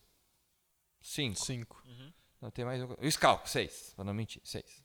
Então tu pega seis mais quatro mais cinco, dá quanto? Dá onze. Uhum. A Câmara tem 23. 12 são de centro. Quem decide é o centro. Não é nem a esquerda nem a direita. Quem decide é o centro. E o centro, ele é o extrato da sociedade. É aquela pessoa que votou no Lula uma vez e depois votou no Bolsonaro. É essa pessoa que decide a eleição. Não é quem é de esquerda ou quem é de direita. Quem decide uma eleição ao executivo, por exemplo, é o centro. No centro. E quem decide, normalmente, quem o MDBzão, digamos assim, que é o centro que é o, é o fiel da balança, Uhum. né? Cara, eu nunca tinha pensado dessa maneira. Eu Não... nunca tinha É. E é verdade, cara. Se tu parar pra pensar, é. o- é- a direita não, não, não aprova nada e a esquerda não aprova nada. O que aprova é o Tu precisa centro. do Que centro. aprova centro. Que é o tal do centrão. Sim, é o centrão. Que é aquele, o cara sem ideologia, é o cara bem fisiológico. É o, eu, por exemplo, eu costumo dizer que eu admiro mais o PT do que o MDB. Porque o PT, tu sabe como ele vai votar. Uhum. O MDB não. É uma surpresa, uma caixinha pra. É, é quem dá mais, entendeu? É. É um negócio que. E isso é complicado de tu mensurar, então, é, como é que são as votações. Então, por isso que eh, eu digo da questão da internet hoje, que com o centro tu consegue ter uma. A pressão popular, muitas vezes, ela impede que o centro faça coisas que o desgaste. Sim. Uhum. Né? Pô, eu, eu, eu, eu falei que eu nunca tinha parado pra pensar dessa maneira, eu até anotei aqui, que é sobre a terceira via da presidenciária, né? Terceira via. Porque eu tenho um conceito que eu andei estudando um, um pouco, que é das polaridades consomem o centro. Que é o, a esquerda e a direita já têm o público delas. É bem contrário ao que tu falou. A esquerda e a direita já têm o público deles e eles, ãh, eles dizimam o público central porque o público central não tem pra onde correr. Porque quem é da esquerda é da esquerda, quem é da direita é da A direita. polaridade ela é uma coisa milenar. Né? Sim. Quem acha que polaridade não existe nunca leu a Bíblia. Uhum. Céu e inferno é polaridade. Tu quer estar de qual lado? Entendeu? Isso é Sim. polaridade. Tudo na nossa vida é polaridade. O futebol é polaridade. é, Tudo é polaridade. Não, Uhum. não existe. Quando tu fala da terceira via, a terceira via ela só vai dar certo se ela virar polaridade. Se, Se ela, ela se ela um- matar um polo. Entendi. Se não, ela não vira a terceira via. Porque Entendi. no segundo turno são dois candidatos. São dois só. Então ela só vira se ela virar um polo. Vamos pegar, por exemplo, o Sérgio Moro. O Sérgio Moro ele tira votos do Bolsonaro, Sim. né? Uhum. Que o Bolsonaro, ele, tu vê como são construções, né? O Bolsonaro foi eleito com um discurso antipetista e ele também se travestiu um pouco de liberal, coisa que ele não é. E ele ganhou uma eleição por ser antipetista. E ele depende do Lula para ele continuar existindo. Sim. Se o Lula retira a candidatura, ou morre, ou enfim, fica doente, enfim, acontece Uhum. alguma coisa, ele se enfraquece demais, porque um vive do outro. Um vive do outro. O que, que o, o Moro vai poder fazer? Ou o Eduardo Leite também, que é um candidato. O Eduardo Leite já tira voto do Lula. Do Lula. Então vocês vejam, vocês que. É, é, é- é quer olhar o que é política, olha para Caxias do Sul. É, é um retrato político. É uns de direita, uns de esquerda e o centro que manda. O centro que manda, se ele enxergar que o melhor para a vida dele vai ser colocar o Moro como presidente, ele polariza com alguém. Ou com o Lula ou com o Bolsonaro. Uhum. Mas não vai existir uma, uma coisa. Se, não, se essa candidatura não crescer, automaticamente vai haver a polarização. Então, cara, terceira via, ela só vai ser viável se ela polarizar. E, por exemplo, o Moro tem um baita de um discurso. Quem botou o Lula na cadeia foi ele. Sim. Pro, cara, pro, pro, pet- pro antipetista, Uhum. né? Quem botou o Lula na cadeia não foi o Bolsonaro.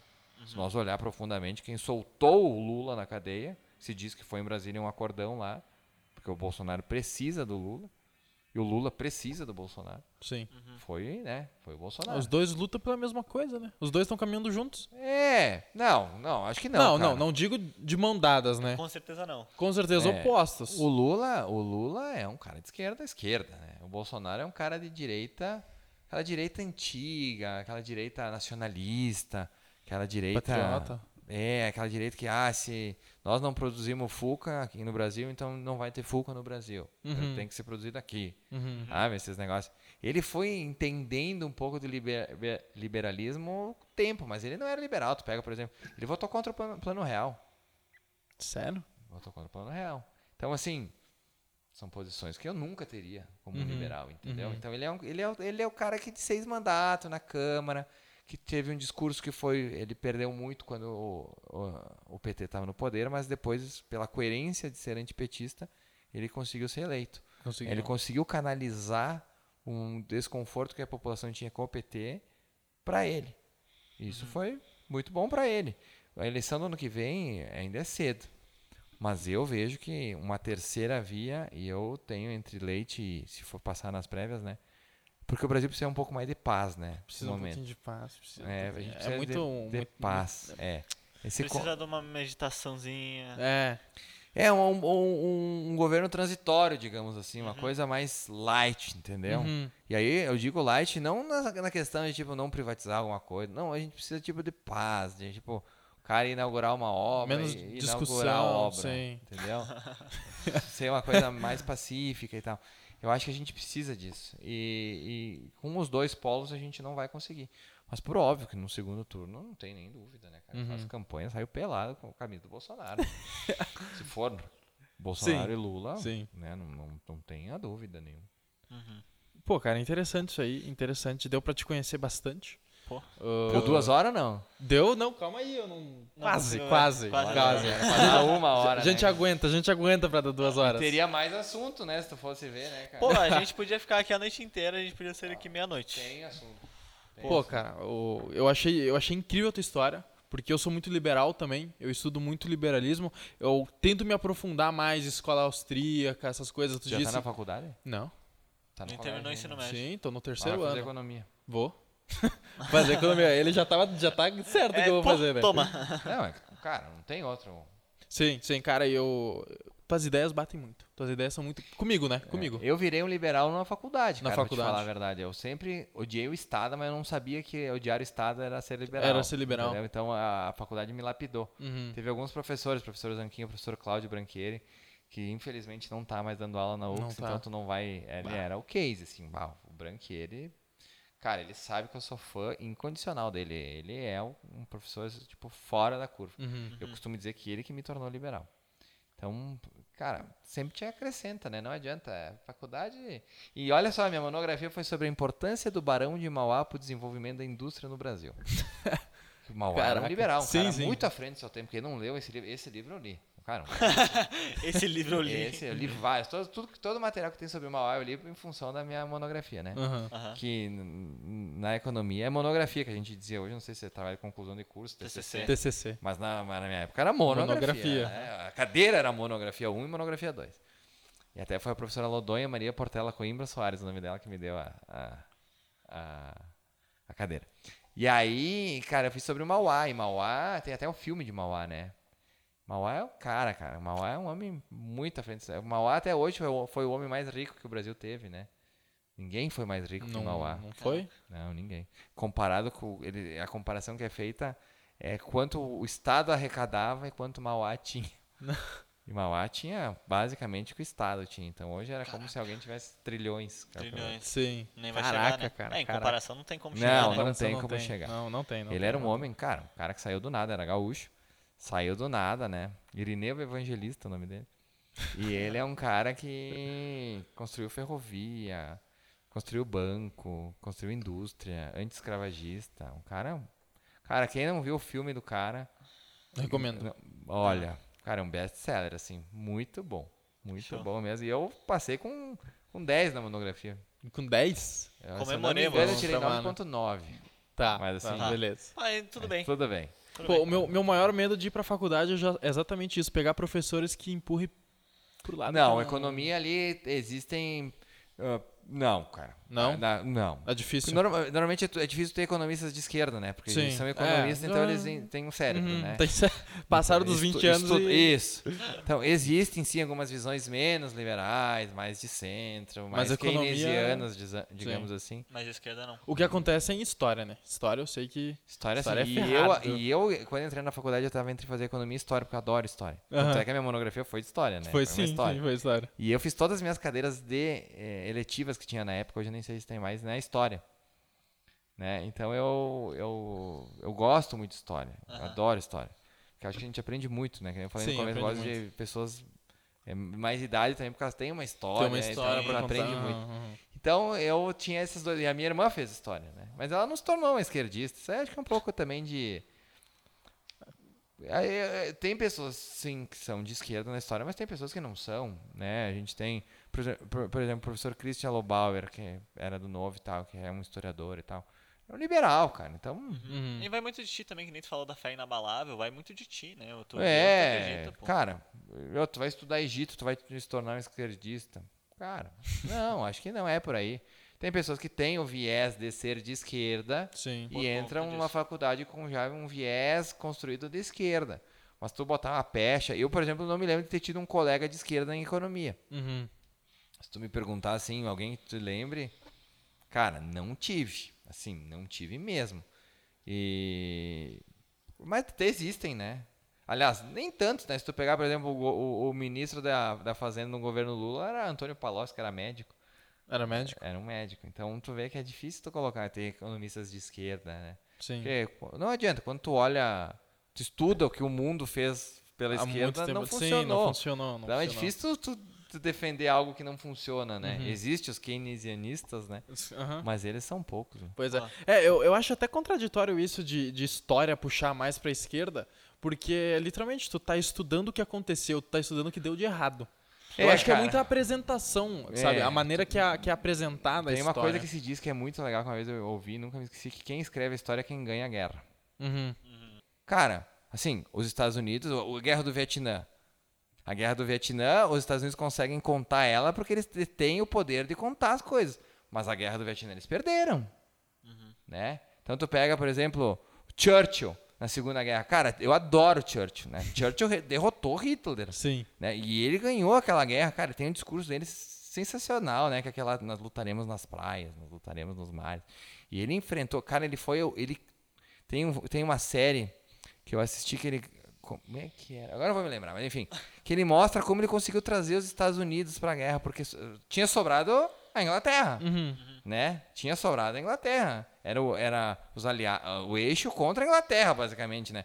O Japão estava lá terminando de, de conquistar a China, né? Lá o, o Pacífico. A Itália estava pegando as partes da África e a Alemanha tinha basicamente, inclusive a França tinha caído. Uhum. E sobrou. E Church fez uma coisa, cara, que aí tu vê como é que é, né? É um parênteses aqui que eu acho uma história sensacional. Eu acho que vocês não conhecem essa história. Que é quando ele afundou a Marinha Francesa. Não. Cara, a França tinha caído, Tá. tá? Até deixa eu dizer aqui, né? Antes que alguém me fale, não, eu não tô defendendo o Hitler, né? Porque o, o PT vai adorar, né? Não, não, eu odeio. Acho, é, inclusive, a social-democracia era de esquerda, né? Era Sim. o partido. Eles tentam esconder, mas o partido de Hitler era um partido de esquerda, né? Totalitário. Então, quem gosta desse tipo de coisa não sou eu.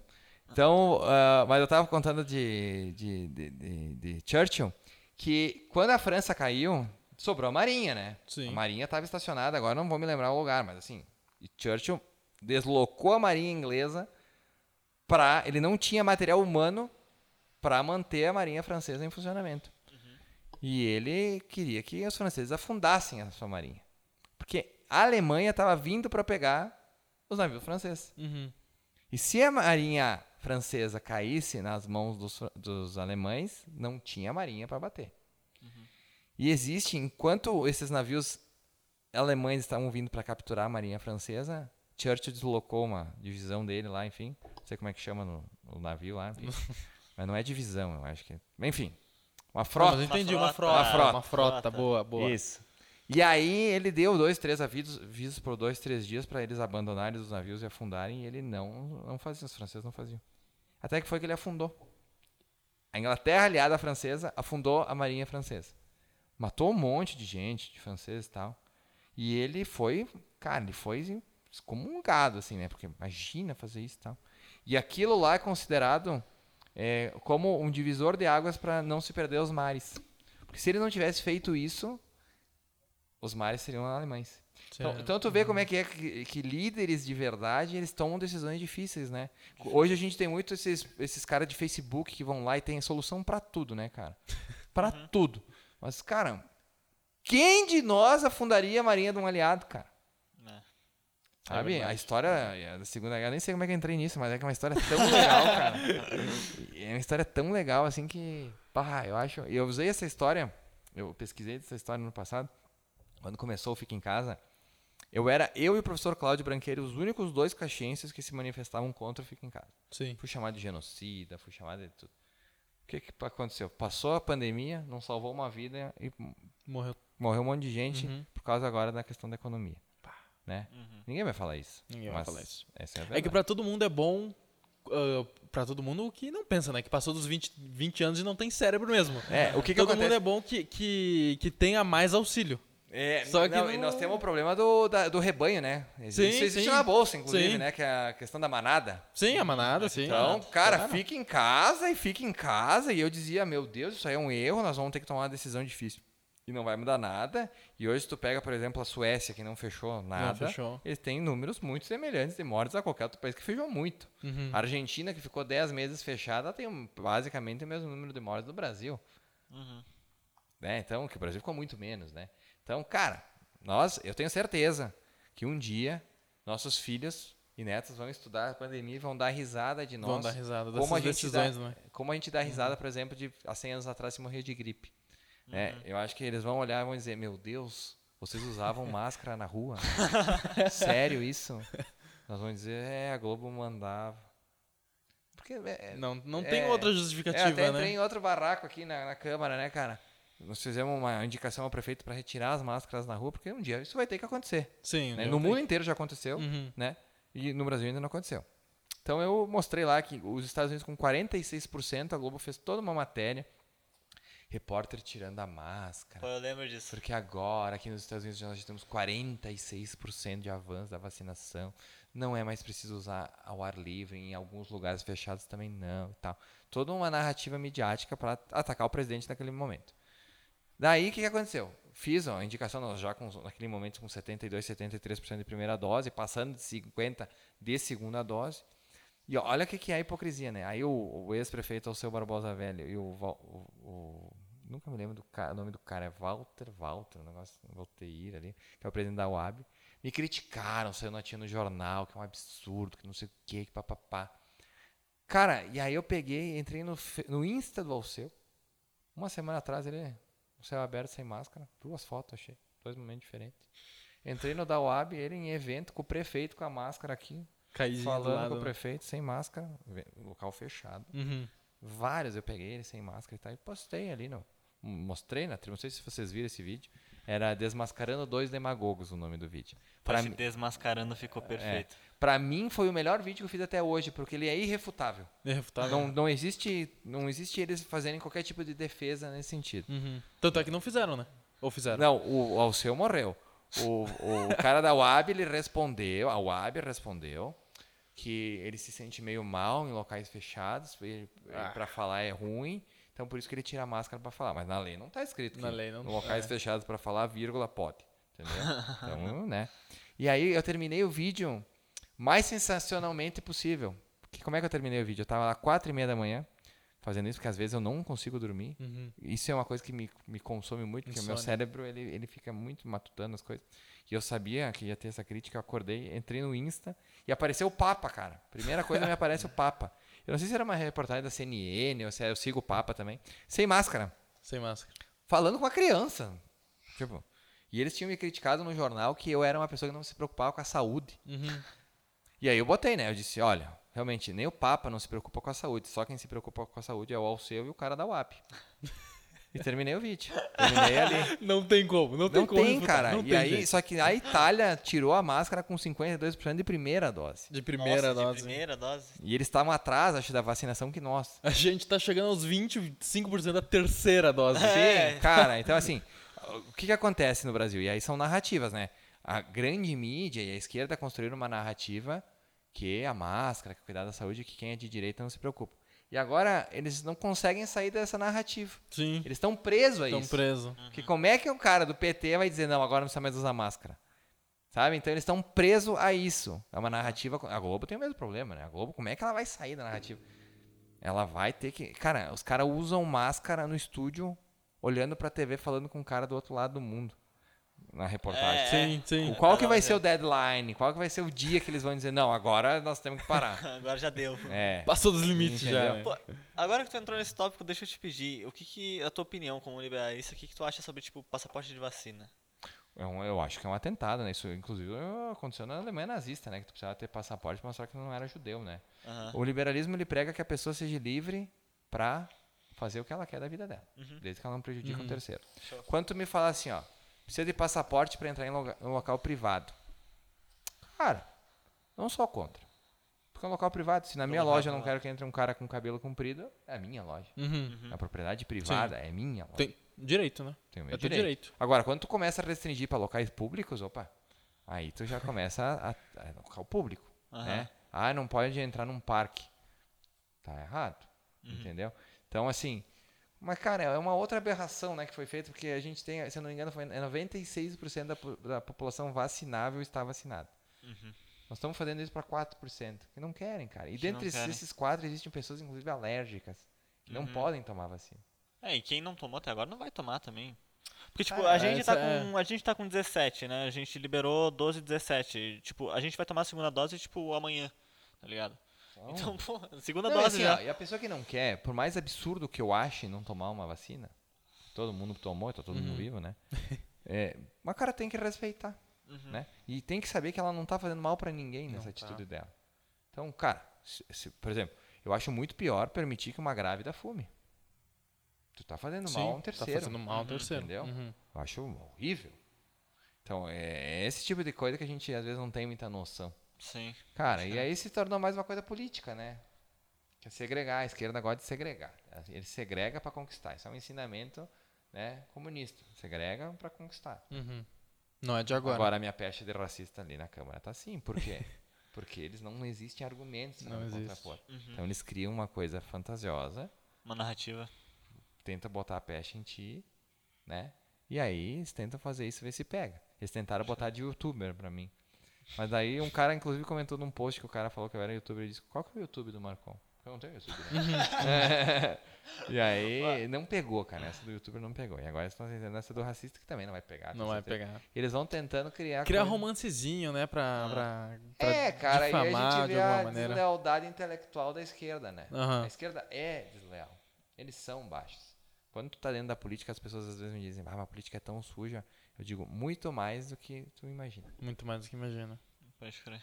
Então, Caraca. é complicado, cara. Mas a gente tenta fazer o melhor. Se todo mundo sair de lá, vai ficar só os podres e aí tamo fudido, né?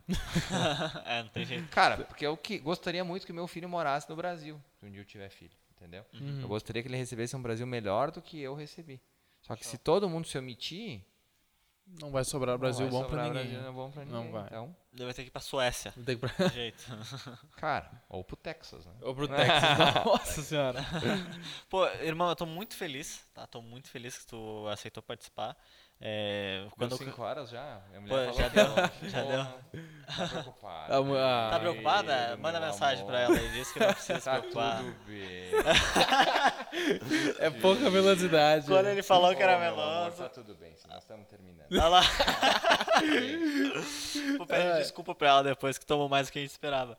Mas enfim, a gente agradece muito a tua presença. Agradece até porque quando o Carlão me mandou que a gente. que tu tinha respondido ele, eu falei, não. Não. não Pô, pô, eu, eu conversando, eu te mandei mensagem no Insta, né? Daí tu falou, "Ah, me chama lá no WhatsApp e tal. Aí eu te chamei. No momento que eu te mandei men- mensagem, tu me respondeu. E eu tava com ele do meu lado e ele falou, eita! O cara já respondeu, mano. Nem eu respondo é, rápido. é que, é que o Insta eu não costuma olhar muito. Porque Sim. o Insta, dependendo das coisas que eu posto, às vezes dá muito. dá muito Repercussão, direct. né? Uhum. E aí eu, eu gosto de responder, eu dar pelo menos uma curtidinha. E aí, eu, e o teu, acho que o teu, o teu Insta é fechado? Não. Não? Não. Mas ele entrou nas mensagens lá daquelas... É porque todas entram lá. Se tu não segue a pessoa, todas Ah, entram lá. então pode Na verdade, por todas entram lá, independente. É. E aí eu, eu vejo menos ainda lá. Sim. E aí eu disse, ah, eu acho que até te de- demorei pra responder, né? Mas no WhatsApp, não, no WhatsApp, assim, normalmente, quando eu consigo, eu respondo. Sim. Porque como eu falei, né? Eu tenho a minha loja, então eu vivo de Sim, outras tem que coisas. viver. né? Aham. Sim, pode crer. Cara, mas enfim, mas muito, não pode muito ficar sem obrigado. celular, né? Não, não pode. É, o, quando o Carlão ele mostrou isso aqui, eu falei, irmão, tu vai pegar essa parte política, que não é tanto comigo, eu quero ver a visão empreendedora do cara. Não, e é E bom que muito político fala, né, cara? Por isso que fala. Então vocês mal e mal dão uns toques aí. E se eu me eleger federal, Aí eu prometo pra vocês que logo depois de eleito eu venho aqui até pra dar um apoio pra vocês. Gostei. Gostei, gostei disso aí. Eu Ah, gostei. Se eu é. concorrer, tá eu ainda sou Ah, pré-candidato, tem, tem a lei eleitoral. Sim, tem né? lei que não pode. Mas né? se eu for candidato e vier a ser eleito, eu venho aqui e aí eu dou uma força pra vocês, porque é legal, né, cara? Pois é. Tem cara. como fazer ao vivo isso aí? Tem, mas ainda a nossa estrutura é inviável. É, É. já, É. não tem como. Mas tem como. Mas tem como. É possível. Não, porque eu tava pensando que se eu chego a me eleger, a gente pode fazer a primeira entrevista e vir aqui. Caraca. Caraca, aí tu. Aí é legal. Ai, né? nossa senhora. Ao Ó, vivo ainda? É, daí a É. gente mete aí, Pô, né? Então a gente vai ter que correr atrás disso Vamos ter que correr, pô. Vamos ter que se correr. eu me elejo primeiro. Ano né? que vem, né? Sim, sim. Sim, ano que vem, é. as que vem. Ano que vem. Perfeito. Bom, então é isso. Então, Maurício, muito obrigado. Imagina, muito obrigado, cara. chamar Obrigado por Maurício, aceitar. amigos, Tu né? Ah lá, ó, já peguei Vai chamar intimidade. de né? mal mal agora. É, Mal, não, mal. mal era só minha mãe. Ah, tá, então então não vou chamar. calma. então não vou Minha Vamos- chamar. mãe me chamava Maurício. de mal e minha avó não gostava. Minha avó faz 20 anos que morreu. Ela dizia que ah, ele não é mal. Eu me lembro disso, eu era criança. mas- e aí, ela tinha, eu tinha 11 quando ela faleceu. E aí minha mãe, mas ela sempre me chama de meu mal. Eu era o Dodói. né? Era muito bom. Cara, foi uma honra mesmo, foi muito bom conversar contigo, foi muito bom te conhecer. Espero que todo mundo que esteja assistindo também tenha gostado desse papo, porque foi muito descontraído, cara. É, foi muito. Foi muito É. descontraído. Eu gostei muito, eu gostei da tua posição como político. Espero que, caso futuramente você venha continuar como político, continue com esse posicionamento. Isso. É, cara, o homem ou ele nasce com caráter ou ele nasce sem, né? Então não, não é o tipo de coisa assim que se torna até redundante tu pedir, né? Sim, Porque o cara que deixa de seguir princípios e valores é porque ele não tem Não- não caráter. tem caráter. Então não é uma coisa que ou- é, o caráter é ou tu tem ou tu não tem. Ou não, tem, não não tem, existe aham. meio termo. Uhum. né? É que nem uma meia verdade, ela não existe. não existe. Aham, pode crer. Pô, muito obrigado, Imagina, Marcon. Eu não tenho toda essa intimidade. muito obrigado. Muito obrigado a você que está nos assistindo. Muito obrigado. Dá like no YouTube, segue no Siga no Spotify. Instagram. Segue no no Instagram Instagram. É os guri, não tem Isso aí. jeito. Valeu, Muito obrigado. Tamo Até junto, é nóis.